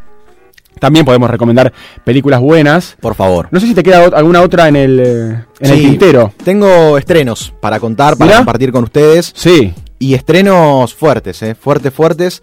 Ya si te digo que se viene la 10 de Rápidos y Furiosos. Uy, me encanta. Ya, o sea, no me gustan, claro. pero me encanta que salga la 10. Exactamente, O sea, bueno. A mí me gustaría tener, no sé, muchos años y que ya venga la Rápido y Furioso 62, por ejemplo. Algo así, ¿me entendés? Yo quiero que la saga no termine, como las sesiones del Visa. Bueno, eh, sucederá eso porque, bueno, ya se ha utilizado la inteligencia artificial, si ir más lejos, con Paul Walker, eh, que no, obviamente no, no está entre nosotros, ha fallecido en ese trágico accidente, y se utilizó la inteligencia artificial para que siga protagonizando eh, algunas películas Mirá. de, de Rápido y Furioso. Perdón, pero hay una película, mm, hay, hay una de la, de la saga que en un momento de Toreto, interpretado por Vin Diesel, se separan como en la ruta, así en modo de "Bueno, hasta, hasta luego, amigo. Y ese es, es Paul Walker o ya no es Paul Walker. Sí, sí, claro. No, no, no, es artificialmente. Ok, mirá. No de sabía hecho, esa, esa- esa él la había empezado a rodar y no pudo terminar el rodaje. Claro, él falleció tenía- durante el rodaje de la séptima película. Claro, lo tenían a él por la mitad en la película y lo terminan completando de esta manera artificial, que claro, que se ve a través del espejo del auto su cara despidiéndose de, de Toreto, de quien hace de Vin Diesel, no, Vin Diesel hace de Toreto, Claro. mejor dicho. Eh, la curiosidad en Rápido y Furioso 10, Fast 10, así se va a llamar. Fast 10. Es que va a estar protagonizándola también Robert Downey Jr. Mirá. Que va a interpretar... Actorazo. Actorazo Robert Downey Jr. Va a interpretar un personaje eh, al cual muchos lo asemejan un estilo Elon Musk. Claro, una especie de filántropo tec- va, filántropo, sí, claro, tecnológico, sí, sí, sí. eh, que también busca mucho la... Qué personaje Elon Musk, ¿eh? Sí, eh, mucha, busca mucho el avance este de... Hay algo, hay un, hay un estilo de personaje así. De hecho, bueno, a ver, es Tony Stark también, ¿no? Es un tipo que ya puede hacer eh, de magnate de la tecnología. pero hay un personaje muy similar en Don't Look Up, en No Mires Arriba, película protagonizada por Kate Blanket, por Leonardo DiCaprio. eh, una película mm, que fue muy criticada también, ¿eh? Por, por, por cómo estaba mm, narrada, por algunas escenas eh, un, un tanto, viste, eh, confusas. Pero bueno, una película que es satírica al mismo tiempo y yo creo que por eso también no logró captar al, al público que buscaba, me parece. Sí, hablando de, de estas cuestiones eh, y de cómo la película se va a desarrollar, y vos que me comentabas que te gusta Rápido y Furioso, Me gusta mucho la 1 y la 2, me gustan. Esto no es joda. esto te va a gustar. Eh, me gustan, son películas que por lo menos retratan también en cierto sentido eh, un- una, una época, ¿viste? Eh, de- del cine en términos de película de, de autos, acción, masculinidad tóxica, que es algo, es una, me encanta. Diste en la tecla, diste en la tecla sobre todo en el término película de autos. Es más o menos lo que van a buscar eh, regresar a, a esa Claro, situación. se había transformado en mucha acción en un momento. Se estaban cagando a tiros con la roca. En el aire. Y ya te olvidaba del auto japonés, que es lo que uno va a buscar, ¿viste? Claro, hay una escena también cerrando creo la 8 o la 9 en la cual eh, están en un avión y vuelan por el aire y Bueno, el auto mirá, se mete en el avión. Ahí es donde la acción empieza a tomar protagonismo, porque si bien la 1 y la 2 pueden ser fantasiosas, el verosímil no se rompe tanto como en las siguientes. En la cuarta o quinta, ya cuando están robando un banco, por ejemplo, hay una escena muy conocida que van llevando eh, arrastrado del auto una caja fuerte inmensa, donde decís, o sea, acá ni siquiera, la física No va. no, no, no, no aplica. No, totalmente. Eh, pero bueno, te va a gustar porque la idea es regresar un poco más Claro. a las escenas de eh, carreras callejeras. Carreras callejeras, persecuciones, Sí. apuestas por... Bueno, por eso es lo que me gusta mucho la, la 1 y la 2. Particularmente la 1 me parece un peliculón y en la 2 ellos dos tienen una química espectacular. Es que... Y no me refiero a Vin Diesel, eh, me refiero a Paul Walker con, con su compañero, que bueno, los dos habían estado presos y demás. Sí, y también la gran noticia para que empieces a tirar fuegos artificiales es que habrá eh, Rápido y Furioso 11. ya está anunciada. Ya está anunciada la 11. Bien. Ahora, mirá que ven los tipos, porque esto también es curioso mencionarlo porque ha sido así, cómo el mundo se enteró de Rápido y Furioso, Rápido y Furioso 10 a través del Super Bowl. Pagaron lo que sea, pagaron lo que sea para que el trailer aparezca en el entretiempo del Super Bowl. Mirá, en el entretiempo del Super Bowl, donde estuvo Rihanna también. Es así, es así, ha estado Rihanna y es un tema también para tocar al respecto de cómo Rihanna interpretó esa, ese entretiempo del Super Bowl en el cual hay 20 minutos. Es increíble, para el desprevenido le contamos que se juega el partido de fútbol americano, que sería la final de la NFL, de la Liga El de Supertazón. El Supertazón, y los jugadores se van al vestuario. Imagínense, por ejemplo, Mundial de Fútbol, yo todo lo relaciono con el fútbol, pero los jugadores se van al vestuario y de la nada estos muchachos te montan un super escenario para que un artista salga al entretiempo a dar su show. Un super artista también. Un super artista, por supuesto. En algunos casos, eh, no solo ha sido uno, porque recuerdo que ha estado Bruno Mars con Coldplay, ha estado también después sumándose J. Lowe, entonces... Sí, en un momento recuerdo estuvo Eminem también con algún otro rapero que ahora no, me- no, no sé si era Snoop Dogg o Dre o alguno eh, por el estilo, pero también eh, muy, muy arriba siempre. Y en este caso una performance de Rihanna. Eh, ¿Qué te pareció, Licha? Bastante, bastante criticable, bastante criticable. ¿Ah, no te gustó? No me gustó. No lo va a permitir Sole, va a tener que arrojarme algo. A mí ella me parece de lo mejor que, que A mí hay. también, me pareció una pena eh, el hecho de que detecté, y muchos también, porque la crítica así lo ha interpretado, mucho playback. ¿no? Claro. Sobre todo en Rihanna, que es una artista bastante, bastante eh, llamativa para escucharla realmente. O sea, yo la escucho cantar a Rihanna y disfruto. Es realmente un placer escucharla cantar. Y se nota mucho cuando ella tiene el micrófono. Claro, Licha se fue decepcionado, al igual que con la película de Aston Kutcher, porque esperaba escucharla a ella. Correcto. No una grabación de uno de sus temas, no, no la, la edición de- del disco de estudio. Sí, creo que también ha habido una situación que también hay que contar, que Rihanna, para la sorpresa de muchos, apareció, esto que estamos escuchando justamente de fondo es exactamente ella en el Super Bowl, estamos, es, es en vivo la grabación, y sorprende a propios y extraños porque apareció embarazada, con un embarazo bastante avanzado. eh, Y nadie sabía. Muchos no lo sabían, sinceramente. Sí. Se enteraron de esa manera. Y yo creo que ese embarazo también la limitó bastante a ella. Pero en claro. términos coreográficos. No es que te tenés que meter ahí arriba. Y en términos de aire también para no, cantar y vocalizar. ¿De cuántos meses dijiste? Y yo creo que debe de estar en cuatro meses. Bueno, yo no- la verdad no sé si, si puede un cantante, ojalá, me encantaría, pero no sé si un cantante puede llegar a su a su nivel est- estando en un embarazo tan, tan avanzado, ¿no? No sé si sus capacidades, digo, eh, pulmonares, todo lo que tenga que ver con, con la expresión de la voz, no, no esté limitada, ¿no? Mirá, También. justamente, eh, cuatro meses de embarazo.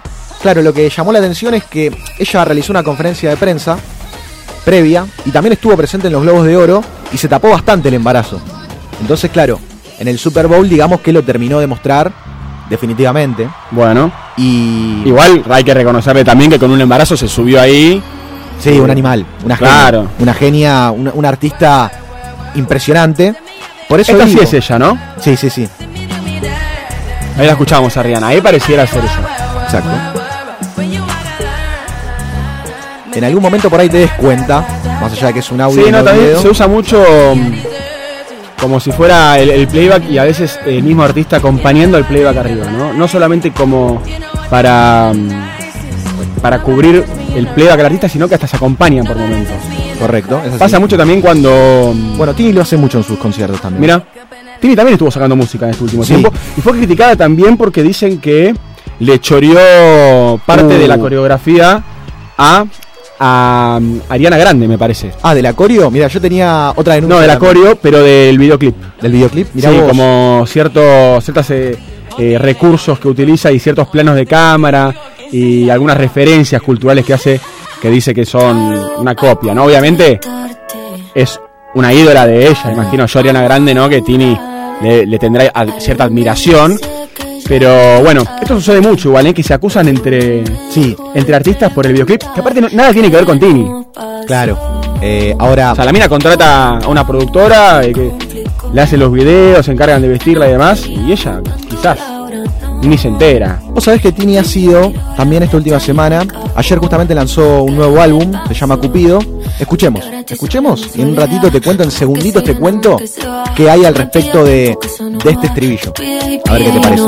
Si pa' olvidarte no me alcanza el alcohol No hay botella que aguante a borrar este dolor Yo sí quiero una chance pa' vivir sin tu amor Pero esta tusa es tan grande peor ¿Qué nos pasó? Que cuando estábamos bien se complicó Que no queríamos tanto y ahora no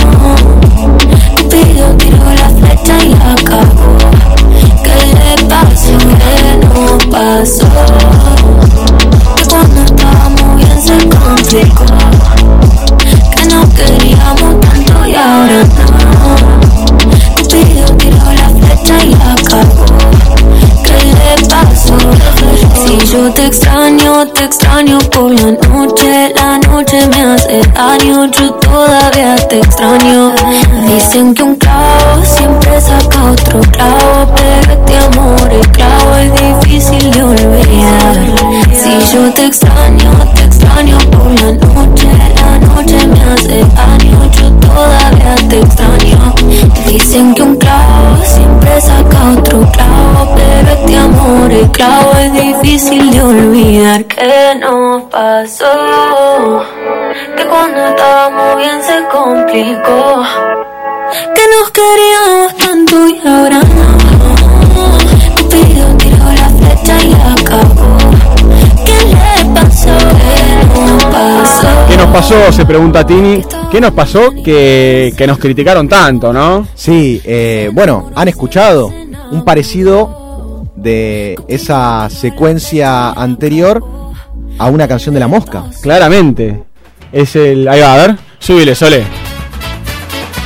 Correcto, que de hecho es una canción muy canchera, de cancha digo. Claro, sí, sí, sí. Esta de. Recorriendo Argentina, siguiendo a, qué sé yo, al blanco y negro, por ejemplo, canta la. la ¿Al alfajor? del Boys. No, no. Pero. Claro, es por acá, va por la misma melodía, ¿no? A ver. Podemos hacer ahí, Sole. Un mashup.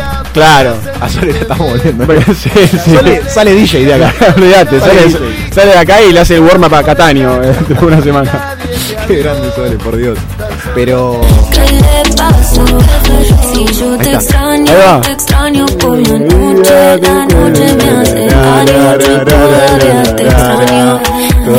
Ahí lo fue a ver a De Paul. Estaba cantando esto, la cancha viendo a De Paul y dijo, listo, un tema. Es tremendo. La vida me trata A ver, la mosca, Sole, la mosca. No, no, no, es espectacular. Qué manera, ¿eh? No, ¿Cuántos- no, no, es espectacular. ¿Cuántos millones de reproducciones tiene esto, che? Ya te lo voy a buscar. A ver. Qué bien la mosca igual, ¿eh? La mosca que la viene rompiendo toda con, con esa adaptación tan linda que hicieron eh, del tema del mundial, boludo. Está muy bien la mosca. Sí, eh, qué artista que se ha vuelto a. ¿Cómo es que se dice? Se, Se renovó. Se renovó. Se renovó, Claro, ¿no? sí, se reinventó. correctamente. eh, con esta canción que también alguna monedita va a cobrar, ¿no? Por, por esta Sí, sí, canción sí, que- seguramente. La mosca, me acuerdo además que tenía mm, el soundtrack de, de un videojuego de fútbol muy piola. eh, El, el- el famoso videojuego de fútbol. eh, etapa, te diría, mm, no sé, creo que 2006, 2007. Ay. Ponele, para el torneo clausura, viste que en esa época Sí, salía, el videojuego salía la edición del clausura, que era espectacular. Qué hermoso, por Este, Dios. escuchamos música también en Sin Apuro, obviamente. En un ratito nada más vamos a estar hablando con Luciano Lutero. Algunas de las cuestiones que estuvo escribiendo recientemente, vamos a hablar sobre su novela también, porque se volcó a la literatura, hizo, puso un piecito en, eh, en la ficción.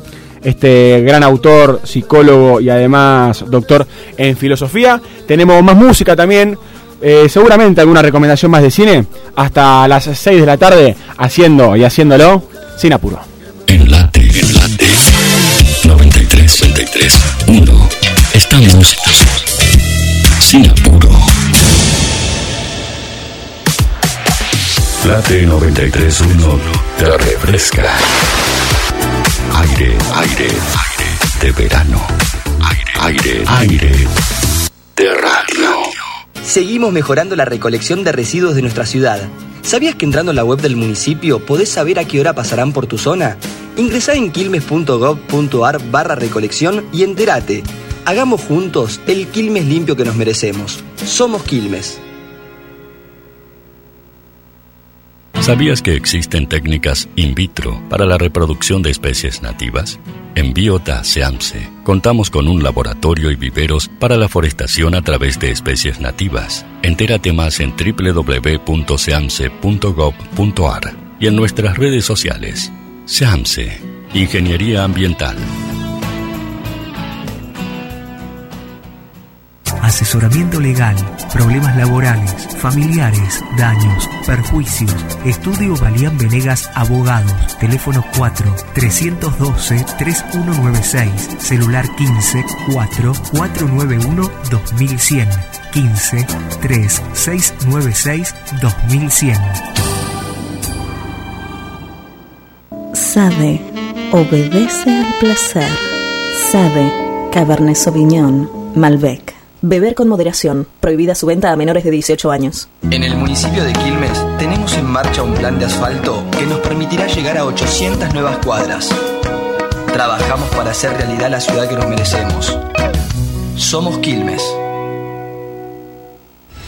Cada día con vos y en todos los escenarios de la realidad. Diario El Sol, el matutino del Gran Buenos Aires. Verano en late. 93.1. 93.1. Éxitos, éxitos bien calientes.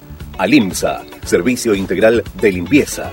Ingresa en alimsa.com.ar, teléfono 4787-9005. Alimsa, calidad y profesionalismo. Centro de Empleados de Comercio de Luján. En Alcina 1166, teléfono 023 23 42 21 74.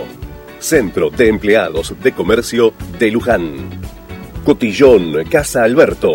Productos nacionales e importados. Cotillón Casa Alberto. El cotillón mayorista más grande del país. Cotillóncasaalberto.com.ar Clínica Independencia. Infraestructura y equipamiento tecnológico de última generación.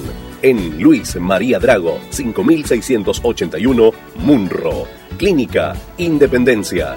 Andar, obra social de viajantes vendedores de la República Argentina. Planes de salud para empleados en relación de dependencia, monotributistas y particulares. Solicita un asesor comercial al 0810-345-0184. Superintendencia de Servicios de Salud 0800 72583 www.sssalud.gov.ar RNOS 122104 RNMP 1252. ¿Conocés los planes de salud de Andar, la obra social de los viajantes vendedores? La mejor cobertura familiar al mejor precio. Solicita un asesor comercial al 0810-345-0184. Superintendencia de Servicios de Salud 0800 72583 www.sssalud.gov.ar RNOS 122104 RNMP 1252.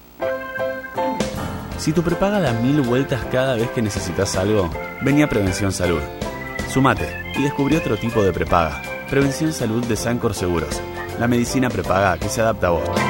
Superintendencia de Servicios de Salud. 0800 222 Salud. www.cssalud.gov.ar. Número de inscripción RNMP 1679. Bonás Guiot está haciendo Sin Apuro por Late 931.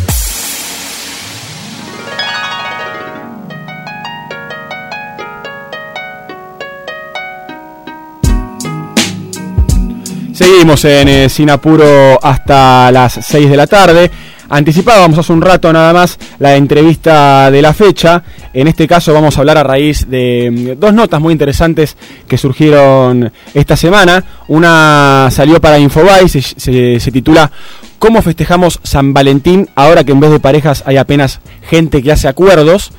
Y la otra se llama Yo no soy nadie, también eh, muy interesante para el diario AR, cuyo autor es Luciano Lutero, es doctor en psicología, doctor en filosofía, autor de varios libros y hace muy poquito autor de una novela también. Y tenemos la suerte de saludarlo en esta tarde de Sin Apuro. ¿Cómo estás, Luciano? Jonás Guido te saluda junto a Licha Santangelo. ¿Qué tal, Jonás? ¿Cómo te va? Bien, ¿vos cómo estás? Hace mucho que no hablábamos. Hace bastante, sí, ¿no? Sí. Un placer volver a, a encontrarnos. Lo mismo, lo mismo, la verdad que siempre, siempre nos gusta charlar con vos. Y esta semana que estuvimos hablando, obviamente, sobre el Día de San Valentín, eh, viendo también cómo, cómo nuestros seres queridos, algunos lo celebran, otros eh, deciden no postear nada, no decir nada en, la- en las redes sociales. Y quería preguntarte a vos, a raíz de esta pregunta que te haces en esta nota para Infobae, ¿cómo festejamos San Valentín ahora? Bueno, esta, esta nota en realidad es una nota humorística, ¿no? que escrita con cierta ironía y que muestra de alguna forma la depreciación de, de amor en nuestra sociedad, ya que al mismo tiempo que, que se habla mucho de, del amor, tenemos toda una serie de, de pautas, de nuevos roles, de expectativas y, y reglas para pensar cómo, cómo tiene que ser una pareja.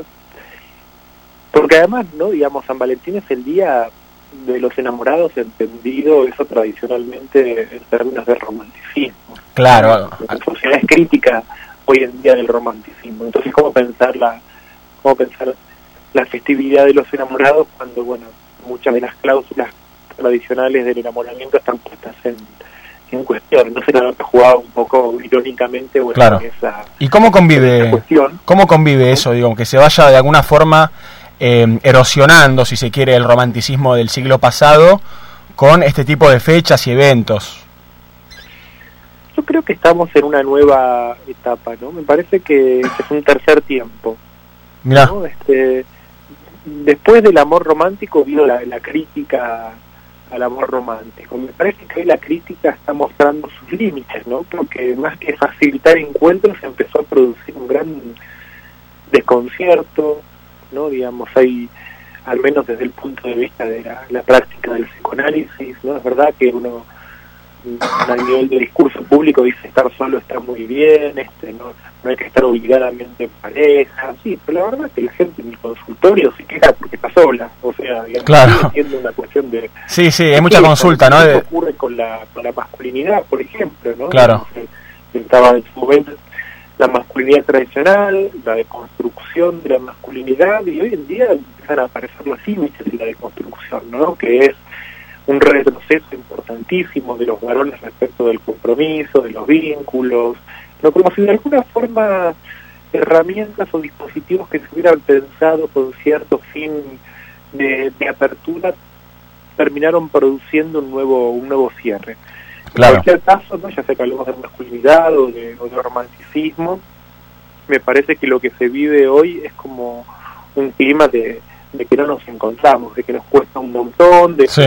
yo, yo lo veo también de- desde el punto de... Quizás a veces ocurre que cuando yo escribo en medios, ¿no? digamos, yo siempre digo, yo no soy sociólogo, no soy, este bueno, este soy doctor en filosofía, pero no me dedico académicamente a la filosofía ya hace mucho tiempo, me dedico a la práctica del psicoanálisis, entonces hablo desde, desde mi...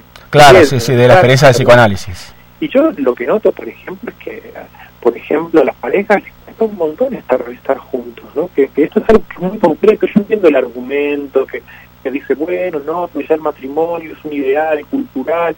Sí, está todo, está todo bien. Pero digo, hay personas que se conocen, empiezan a salir y les cuesta un montón. ¿no? Desde el principio les cuesta un montón, ¿no? Como hay una especie de tautología básica que hace que las personas digan, bueno, cuando estamos bien, estamos bien, ¿no? Pero después cuando no estamos bien es un caos. Claro. Y ahí es donde aparece el, problema, Sí, ¿no? sí. Donde tenemos síntomas que son muy muy potentes, ¿no? Como las, las muy feroces, el temor al abandono, ¿no? Digamos, lo que se vive a veces como cierto desconocimiento del otro, ¿no? Como, como si la promesa fuera instantánea, ¿no? Cuando estamos juntos, estamos juntos, pero después no me pidas mucho más, este, un nivel muy fuerte de, de individualismo, ¿no? Claro. Yo lo que alguna vez propuse pensar como la dificultad para pasar del juntos al nosotros. Bien. Y ahí, este, independientemente de que, de, de que desde el punto de vista de las normas sociales hayamos puesto en cuestión un montón de mandatos, y la nuestra es como la, la generación que todo el tiempo dice, no, los mandatos no, basta de mandatos, basta en una posición medio medio adolescente, ¿no? Digamos, todavía gente... Sí, medio rebelde, ¿no? Sí, ¿no? Como una cosa de, de rebeldía, de decir, la otra leí una nota acá y decía, bueno, desde que somos chicos nos meten en la cabeza, para un poco, tenés 40 años, ¿de qué, qué te seguís pensando desde que sos Sí. chico? Tenés 40 años, ya hinchás las bolas, sos grande, tenés que ver con qué avanzar de tu vida, ¿no? Como, dejate de, de hablar de la socialización primaria como lo que decir tu vida hoy, una persona grande. Sí, también veo como, mm, en cierto sentido, que vos creo que haces referencia a esto en una de tus notas, eh, que se habla de la libertad, ¿no? Cuando decimos que somos libres, es más, amor libre, ¿no? Que suena como una contradicción también, porque es amor libre, pero lo estás catalogando, digo, lo estás poniendo como con una nomenclatura. Está buenísimo lo que decís, ¿no? Efectivamente creo que, que bueno, esos son los, los nuevos rostros, de las nuevas máscaras de, de, un amor que sería mejor, y yo creo que no deja de haber una perspectiva evaluativa, como bueno, hay mejores formas del amor que son las que vamos descubriendo hoy en día y que, que en realidad también empezaron a mostrar su cuota de, de sufrimiento, de, de, de malestar.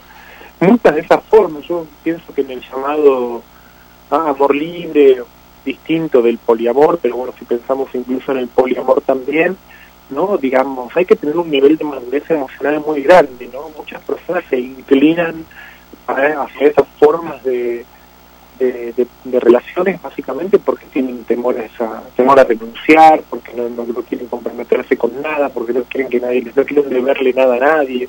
Claro. Y eso me parece que es una posición este, significativa, ¿no? Digamos, efectivamente po- podemos no deberle nada a nadie, ¿no? Digamos, la, está mal la dependencia. Sí, ¿no? sí, y- y ser- puede realizarse a sí mismo o encontrarse a sí mismo sin pasar por cierta dependencia con otro. Para mí Claro. son las preguntas de fondo que todavía existen.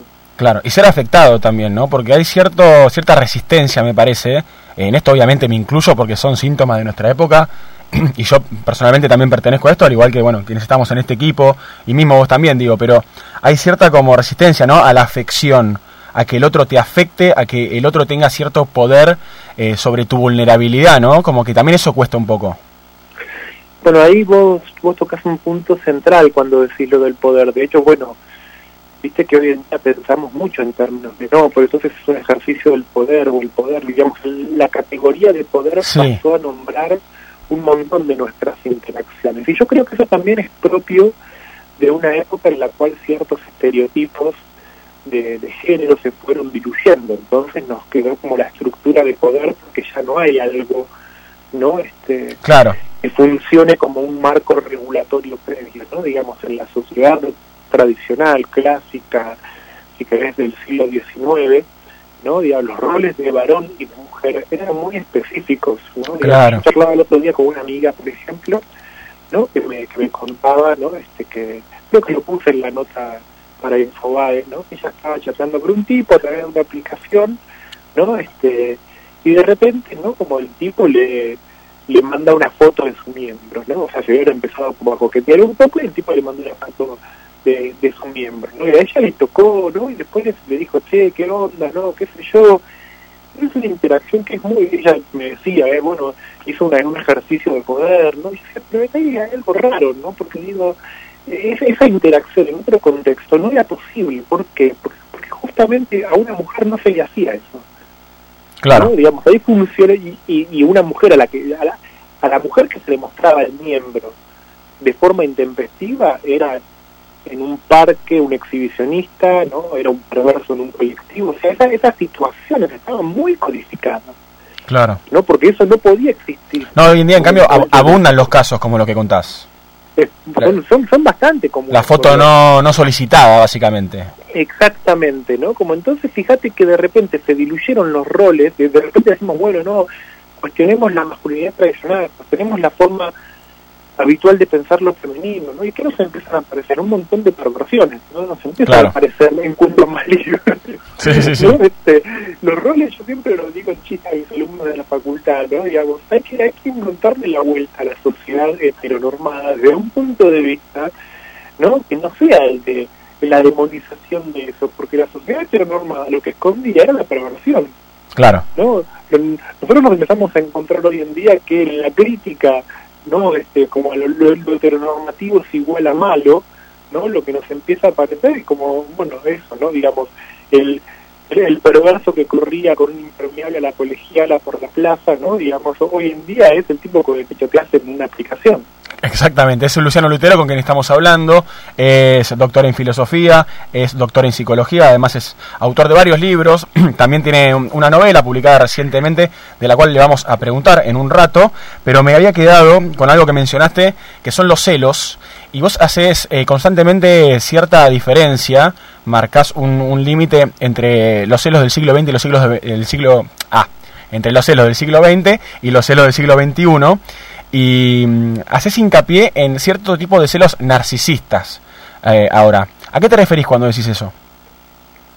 El- los celos clásicos, nuevamente, ya que estamos pensando entre movimientos o a partir de movimientos culturales, ¿no? los celos tradicionales son celos bueno, que aparecen muy bien descritos en la en el libro, ese famoso libro de Barthes, que se llama Fragmentos del discurso amoroso, donde Ujú. Barthes habla de que los celos, del de los, los celos, la vergüenza que siente el celoso, Claro. ¿no? digamos, de alguna forma la vulgaridad que sienta son celos, es una experiencia íntima, ¿no? La forma tradicional de ser celoso es una experiencia de intimidad, ¿no? Digamos, hoy en día los celos son algo que se, se vive a la luz del día y por lo que rápidamente se le pide explicaciones al otro, ¿no? Digamos, son celos conscientes, muy muy reforzados, ¿no? Que efectivamente transgreden a veces los límites de la intimidad del Bueno, otro. el revisar el celular, por ejemplo.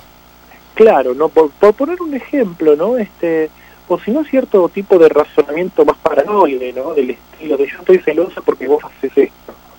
No, si vos no hicieras esto yo no estaría celoso, lo cual es absolutamente Mentira. falso. Claro, vas a buscar la excusa. este, claro, ¿no? Digamos, que hasta hay toda una construcción de perfil, ¿no? Digamos, algo en las redes esto es muy común, ¿no? La aparición en este, en este último tiempo, ¿no? Como de, de cierta nueva psicopatología, la red social, por decirlo así, donde se dice los narcisistas esto, porque los narcisistas te hacen esto, ¿no? Gente mala que te hace. Claro. Eh, Es muy, muy, muy, muy impactante. Sí, hay una, hay una separación también constante, ¿no? Casi te diría sintomática de el lado del bien y el lado del mal también, ¿no? Y encima nos basamos quizás en una boludez de un mensaje, de una relación, ¿viste? Y ya te tildan, eh, no, sos la, la reencarnación de Lucifer, ¿viste? Eh, por no haberte, Sí, digamos, de alguna bueno, forma acoplado. es como, eso es asombroso, ¿no? Yo justamente estaba pensando un poco sobre esta cuestión en el último tiempo, a partir de lo que cada tanto cuando escribo algún artículo sobre lo que veo de contenidos, sí, en las redes, ¿no? Pero hay una cosa muy paranoide, ¿no? Como, porque es como si en muchos de estos videos que circulan hoy en día acerca de los narcisistas y demás, ¿no? Lo que funcionara de fondo es una premisa básica que es que el otro te lo hace a propósito, ¿no? Claro. O sea, hay alguien que te está haciendo esto, que te lo hace a propósito, porque vos sos bueno, pero vos sos el bueno al que se le acercan los malos, ¿no? Por eso vienen los malos a querer parte la sangre, ¿no? Y te explotan emocionalmente y sacan toda tu luz. O sea, es una especie de razonamiento casi como de novela de Mariano Enríquez, pero no traducida en términos sí, ¿no? Que es muy, muy, muy, muy impactante porque muestra como, este, por lo general que quienes hablan de esto son gente que vos los ves en los videos, son re locos. Sí, sí, ni hablar. Gu- Ciertos gurúes del amor New Age que a, a mí realmente me, me preocupa un montón porque también lo que veo, yo, a ver, sos libre de decir y hacer lo que vos quieras, pero lo que, lo que veo es mucha gente en estado de vulnerabilidad que se acerca a estas personas y que termina comprando.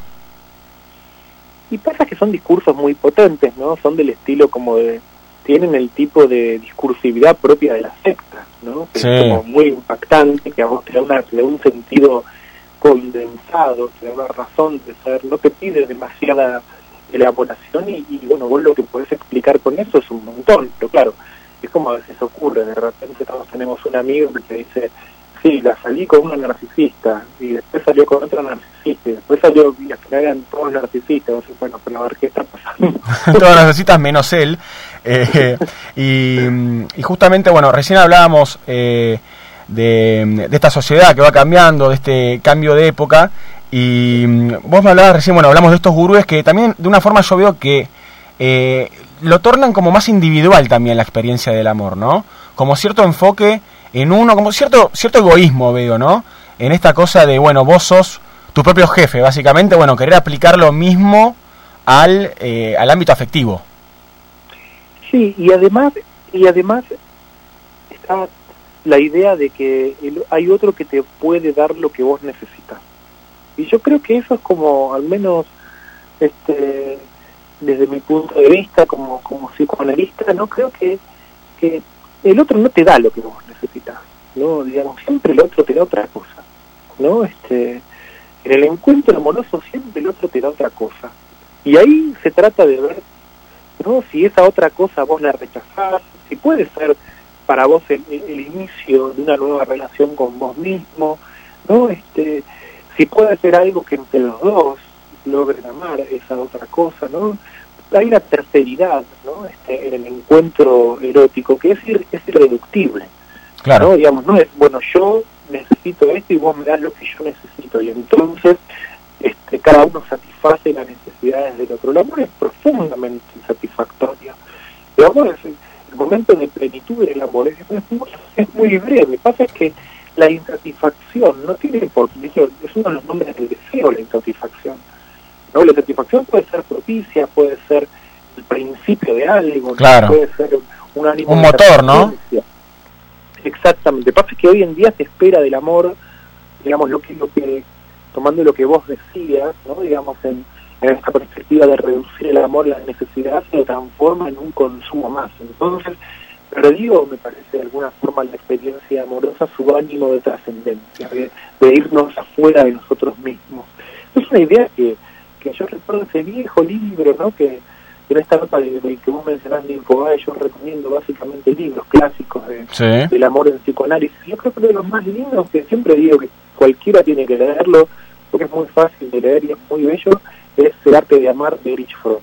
Es un libro básico y es muy, muy hermoso, porque, digamos, él ubica como, como en última instancia la pregunta por el amor, no es la pregunta por un sentimiento, sino que es la pregunta por la trascendencia, por, por aquello que nos saca de nosotros mismos y nos lleva hacia otro lugar. ¿no? Lo que amamos es siempre lo que nos desplaza, ¿no? No hay, no hay manera de amar algo sin que eso sea un viaje, un desplazamiento, o irnos de donde estábamos hacia otro lugar. Y hoy en día es lo que, lo que cuesta un montón, ¿no? Poder desplazarnos, poder movernos, no rápidamente cuando nos enganchamos con alguien, ¿no? Digamos, si eso nos empieza a mover, nos empieza a molestar, nos empieza a incomodar, empiezan a aparecer fantasías, temores, miedos, ¿no? Digamos, ahí, ahí está la dificultad hoy. Bueno, eh, decís fantasía y creo que es un, un tema central en todo esto porque eh, muchas veces las fantasías son, son mucho más fuertes que la realidad, ¿no? Y sí, sí, sí, al menos, no digamos, creo que para, para la mayoría de los seres humanos neuróticos, no digamos, la fantasía es el ámbito en el que pasan la mayor parte de su día, Claro. no con el complemento de que por lo general no queremos que esas fantasías se cumplan, porque nuestro deseo está condensado en esa fantasía, entonces, y al mismo tiempo, ¿sabes qué pasa? No queremos que nuestras fantasías se cumplen porque cuando se cumplen nos encontramos con todo el esfuerzo que requiere cumplir, cumplir, cumplir una fantasía, ¿no? Digamos, yo me, me acuerdo que hablaba hoy al mediodía con un amigo, ¿no? Que, que durante mucho tiempo estuvo a la espera, ¿no? De que, de que le saliera un, un laburo que, que él tenía muchas ganas de que le salga, Sí. ¿no? Y efectivamente le salió, ¿no? Digamos, y bueno, se fue a un lugar a laburar en un proyecto súper copado, ¿no? Como, este, y entonces hablábamos y me decía, ¿no? Como, claro, qué terrible que se te cumpla tu deseo, ¿no? Porque es, es tremendo, ¿no? Digamos, Claro. Y aparte perder la fantasía ya, porque deja de existir además, eso. además, ¿no? Porque él decía, estoy como, efectivamente, estoy, estoy, estoy angustiado, estoy como comprometido de una forma, trabajo todo el día, estoy como abocado a algo con un, ¿no? Como, digamos, es, es- realmente, ¿no? Poner, ponerle el cuerpo al deseo, ¿no? Tiene un costo muy grande, por eso por lo general nos refugiamos en la fantasía con la idea de que no se cumpla. Ahora, ¿no? Digamos, este, él me lo decía de una forma resumida, me decía, mi vida es un quilombo, pero bueno, la verdad es que estoy acá y está bien, ¿viste? Claro. tengo, tengo que abrazar este quilombo, si no, si no, me, no, no abrazo este quilombo, me traiciono a mí mismo. Y yo creo que, que, que eso es una buena perspectiva ética, por decirlo así, ¿no? Digamos, esos quilombos que tenemos que enfrentar y abrazar porque son parte de, de no traicionarnos a nosotros mismos. Hoy en día creo que con el amor a veces aflojamos un poco antes, ¿no? Decimos, Claro. bueno, no, mucho quilombo, me da fiaca. Y yo lo digo, trato siempre de ser claro respecto desde dónde hablo, desde dónde pienso, ¿no? Yo lo pienso en cuestiones que son muy mundanas, muy concretas, yo no hago teoría del amor, yo pienso, por ejemplo, en, no sé, la persona que conoce a una mujer que tiene dos hijos de un matrimonio y entonces dice, uy, conocí a esta mina, me encanta, la paso bárbaro, tiene dos hijos, uy, qué onda, ¿cómo hacemos? Y cómo no... Y mirá, te tocó este quilombo, ¿qué vas a hacer? ¿no? Digamos, o la que se engancha, ¿no? Digamos, con un tipo que en realidad vive el- en la otra punta y no, ¿y ¿cómo hacemos? Bueno, va a ser con dificultad, no va a ser llano, no va a ser llano nunca. Claro. ¿no? Digamos, y van a tener que encontrar, porque yo creo que eso es una frase muy linda de André Marois, un escritor francés de- del siglo pasado, justamente, ¿no? Que, que él decía que, que llegado a cierto punto el amor hay que reinventarlo, ¿no? Digamos, o sea, dos personas se enamoran y durante un tiempo está todo bien, pero en determinado momento van a tener que reinventar el amor y van a tener que inventar, van a tener que proponer una idea de amor que sea la que la que es de ellos, ¿no? Que es el amor que, que solo ellos pueden tener. Y eso para mí es una de las cosas más, más hermosas que, que puede haber. Ahora sí te hablo desde un punto de vista personal. La- las veces que yo me encontré viviendo una historia de amor y diciendo este es el amor que podemos tener esta persona y yo, a pesar de todas las dificultades, eso fue, fue maravilloso. De hecho, bueno, yo creo que ahora yo tengo 43 años, ¿no? Este, desde, mi, desde la última vez que me separé y desde que volví a estar en, en pareja, ¿no? Y armar una familia, yo, yo, yo ya pensaba que no me iba a volver a pasar. Yo pensaba, Claro. yo Bueno, eso es algo lindo también, ¿no? Esa cosa de... soy muy grande, pensaba Eso es que estaba tremendo. viejo, yo pensé que no me pasaba sí. de nuevo. Bueno, pero bueno, es un poco eso también, ¿no? Imaginar o pensar que no te va a volver a pasar y de repente llega, sucede. Sí, eso es asombroso. Eh, es Luciano Lutero con quien estamos hablando, eh, psicoanalista y bueno, escribió algunas notas recientemente, estábamos hablando sobre una de ellas en Infobae, en la cual también hace una especie de diálogo, que es algo que nos gusta mucho, entre autores, también hay recomendaciones, hay citas Charlie García, Roland Barthes, Eric Fromm y así, bueno, como en varios de sus libros, y además escribiste, Luciano, hace muy poquito, Yo no soy nadie, eh, a partir de un accidente callejero, ¿no? Y esta idea de cómo construimos una identidad en las redes sociales. Y se me hace imposible no relacionarlo, ¿no? Este tipo de, las dos notas que vos escribís, digo, ¿tienen algo en común también? Formas de amar hoy en día, formas de sufrir el amor, formas de sintomatizar el amor y las redes sociales, esta construcción de identidad en el celular. Mira, yo creo que, que la virtualidad o las redes están en cierto punto avanzando hacia un desdoblamiento de la identidad, hacia una especie de esquizofrenización, en el sentido de que, no digamos, vivimos siempre en ese perfil y, y tenemos que estar documentando todo el tiempo, lo- como, como si de alguna forma necesitáramos a veces o postear algo o sacar la foto, porque si no, no podemos tener Claro. seguridad de que ese instante es nuestro. Es que es- ¿Pasó realmente si no le sacaste una foto? Y es bueno, que no, no sé. digamos si pensás esa dinámica no dentro de dentro de una pareja no digamos la pareja necesita intimidad. Ahora una relación que por ejemplo se empieza a legitimar excesivamente en mostrarse no digamos en, en tratar de, de- de- de sacarle una foto al instante no digamos creo que, que que empieza a perder como lo más porque la intimidad no es fotografiable. La intimidad no es algo que que pueda estar mostrado en una red social. Entonces la red social termina como atentando contra contra contra la intimidad necesaria para una experiencia erótica, ¿no? Digamos y bueno, yo siempre siempre lo que lo que lo que descubrí o lo que veo, por ejemplo, en personas cercanas, amigos, pacientes, es que cuando están en una buena historia prácticamente no están en las redes. Se van un poquito, ¿no? Cuando vuelven a las redes es porque se les se les pinchó un poco el globo, tienen que volver a empezar. Bueno, mira, justo ¿No? se, se suben historias, ¿no? Justamente a las redes sociales me hiciste ahí un clic. Bueno, ¿no? ni hablar, stories. todo- todo- ni, ni- ni- hablar esa cosa tan penosa, ¿no? Tan, tan problemática de este tiempo, ¿no? Que es que, que en las separaciones las parejas empiezan los ex, ¿no? Como que empiezan a, a, a mirarse las historias, a interactuar. Uf, sí, el sí, otro sí. estará viendo, ¿no? Digamos, lo que lo que uno posteó. lo Es como devastador. todo- lo que se empieza, digamos, yo soy partidario, yo soy partida- partidario de decir, bueno, te separaste, eliminate de todos lados, bloqueate las redes y, y en todo caso fíjate porque el alimento visual genera como una, una paranoia muy, muy, muy grande, ¿no? Y, y que al mismo tiempo es, va de la mano de empezar a generar contenido para otro, ¿no? Digamos, o sea, Claro. está separado, pero cómo eso prolonga y entorpece los duelos es, es increíble. Exactamente. La verdad, eh, Luciano, se nos va el programa, nos quedamos sin tiempo, pero nos podríamos quedar charlando con vos durante horas, porque nos encanta. Bueno, me quedé con ganas de preguntarte por tu novela, pero lo vamos a aprovechar quizás para hacerlo más adelante, ¿no? Eh, Cuando porque quieras, y a mí me gusta mucho charlar con vos, Jonás, sabes que, que tengo un cariño muy grande por vos, así que cuando vos quieras me, me avisás y hablamos. Bueno, lo mismo, así que quería agradecerte en nombre de todo el equipo. Y bueno, muchas gracias, Luciano. Te mando un fuerte, fuerte abrazo.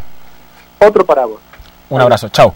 Luciano Lutero, doctor en psicología, doctor en filosofía. Una de esas charlas que, que nos gusta aprovechar, ¿no? Nos damos cierto lujo para hablar con este gran autor que, mm, eh, más allá de si estás de acuerdo o no en su lectura de, de algunos síntomas de esta época, ¿no? A mí se me hace muy difícil no sentirme identificado en, estos, en estas cuestiones que él cuenta y por eso me parece que, que está lindo charlarlo, ¿no, Licha? Sí, totalmente. Sobre todo esto último, una crítica al uso de las redes sociales también, ¿no? Sí, al- a, a tipos de uso, ¿no? Sí. Y, y al uso que le damos a veces y eh, lo que nos pasa en la cabeza, ¿no? Con estas cuestiones que, que siempre está bueno hablar, vínculos y, y demás, creo que, que vale la pena también para mm, buscar alternativas, ¿no? A ciertos discursos eh, medio New Age que prometen felicidad y que prometen plenitud, eh, cuando, bueno, es algo que quizás es realmente muy, muy complicado. Y complicado soltar este micrófono, viejo, pero lo tenemos que hacer igual Sí, porque sí. se acaba este programa, Sole. La verdad que se acaba, todo tiene un final, como dice esa gran, gran canción. Y ha llegado el final de este programa. Así que mm, gracias, Sole Cook en la operación. Licha, Un placer. Será hasta el próximo viernes con mucho más sin apuro y encantadísimo como siempre. ¿dónde puedo escuchar el programa si lo quiero revivir? Sí, señores, estamos en Spotify, por supuesto. Simplemente buscás Sin Apuro y allí estarán cargadas nuestras entrevistas y también el programa completo. Y acordate siempre de nuestras redes sociales, tanto en Instagram como Twitter, somos arroba Sin Apuro Radio. Y así nos vamos, sin apuro y con Rels B, una de las figuras de este Cosquín Rock este fin de semana, haciendo Remember, ¿eh? no se olviden, hasta la semana que viene a las 4 de la tarde para mucho más de esto que hacemos. Y lo hacemos sin apuro. Lo sabe mamá, avísale de que les voy a superar. Tengo que pagar la mota, el hostal. Tengo que pagar sus copas, el champán, ¿sabes? Yo no asumo la derrota si te pude ganar. Pido la revancha y ya veremos qué lo gua Tengo tiempo suficiente para pensármela. Luego no me tires flores, va, quédatelas Guardo el aso, el hash en la manga Media vida de relax y media de pachanga. Fumando cancha o mordiéndole el tanga. De tanto follármelo ya ni se me levanta. Hablan de mí, hablan de más. Están tan pa'lante que están para atrás. Tremendo mi nombre nena, soy skinny flat Tengo 10 monedas y la vida contas Hablan de mí, hablan de más. Están tan pa'lante que están para atrás. Tremendo mi nombre nena, soy skinny flat Tengo 10 monedas y la vida contas Si tu prepaga da mil vueltas cada vez que necesitas algo, vení a Prevención Salud. Sumate y descubrí otro tipo de prepaga. Prevención Salud de Sancor Seguros. La medicina prepaga que se adapta a vos. Superintendencia de Servicios de Salud. 0800 222 Salud. www.cssalud.gov.ar. Número de inscripción RNMP 1679. Alimsa, servicio integral de limpieza. Ingresa en alimsa.com.ar, teléfono 4787-9005. Alimsa, calidad y profesionalismo. Centro de Empleados de Comercio de Luján. En Alcina 1166. Teléfono 023 23 42 21 74. Centro de Empleados de Comercio de Luján. Cotillón Casa Alberto. Productos nacionales e importados. Cotillón Casa Alberto. El cotillón mayorista más grande del país. Cotilloncasaalberto.com.ar Clínica Independencia. Infraestructura y equipamiento tecnológico de última generación. En Luis María Drago, 5681, Munro. Clínica Independencia.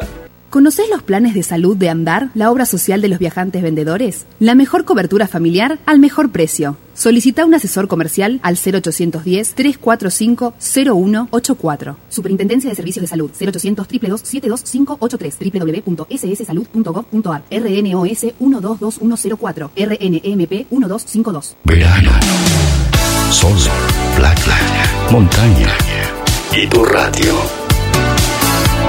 Late, 93.1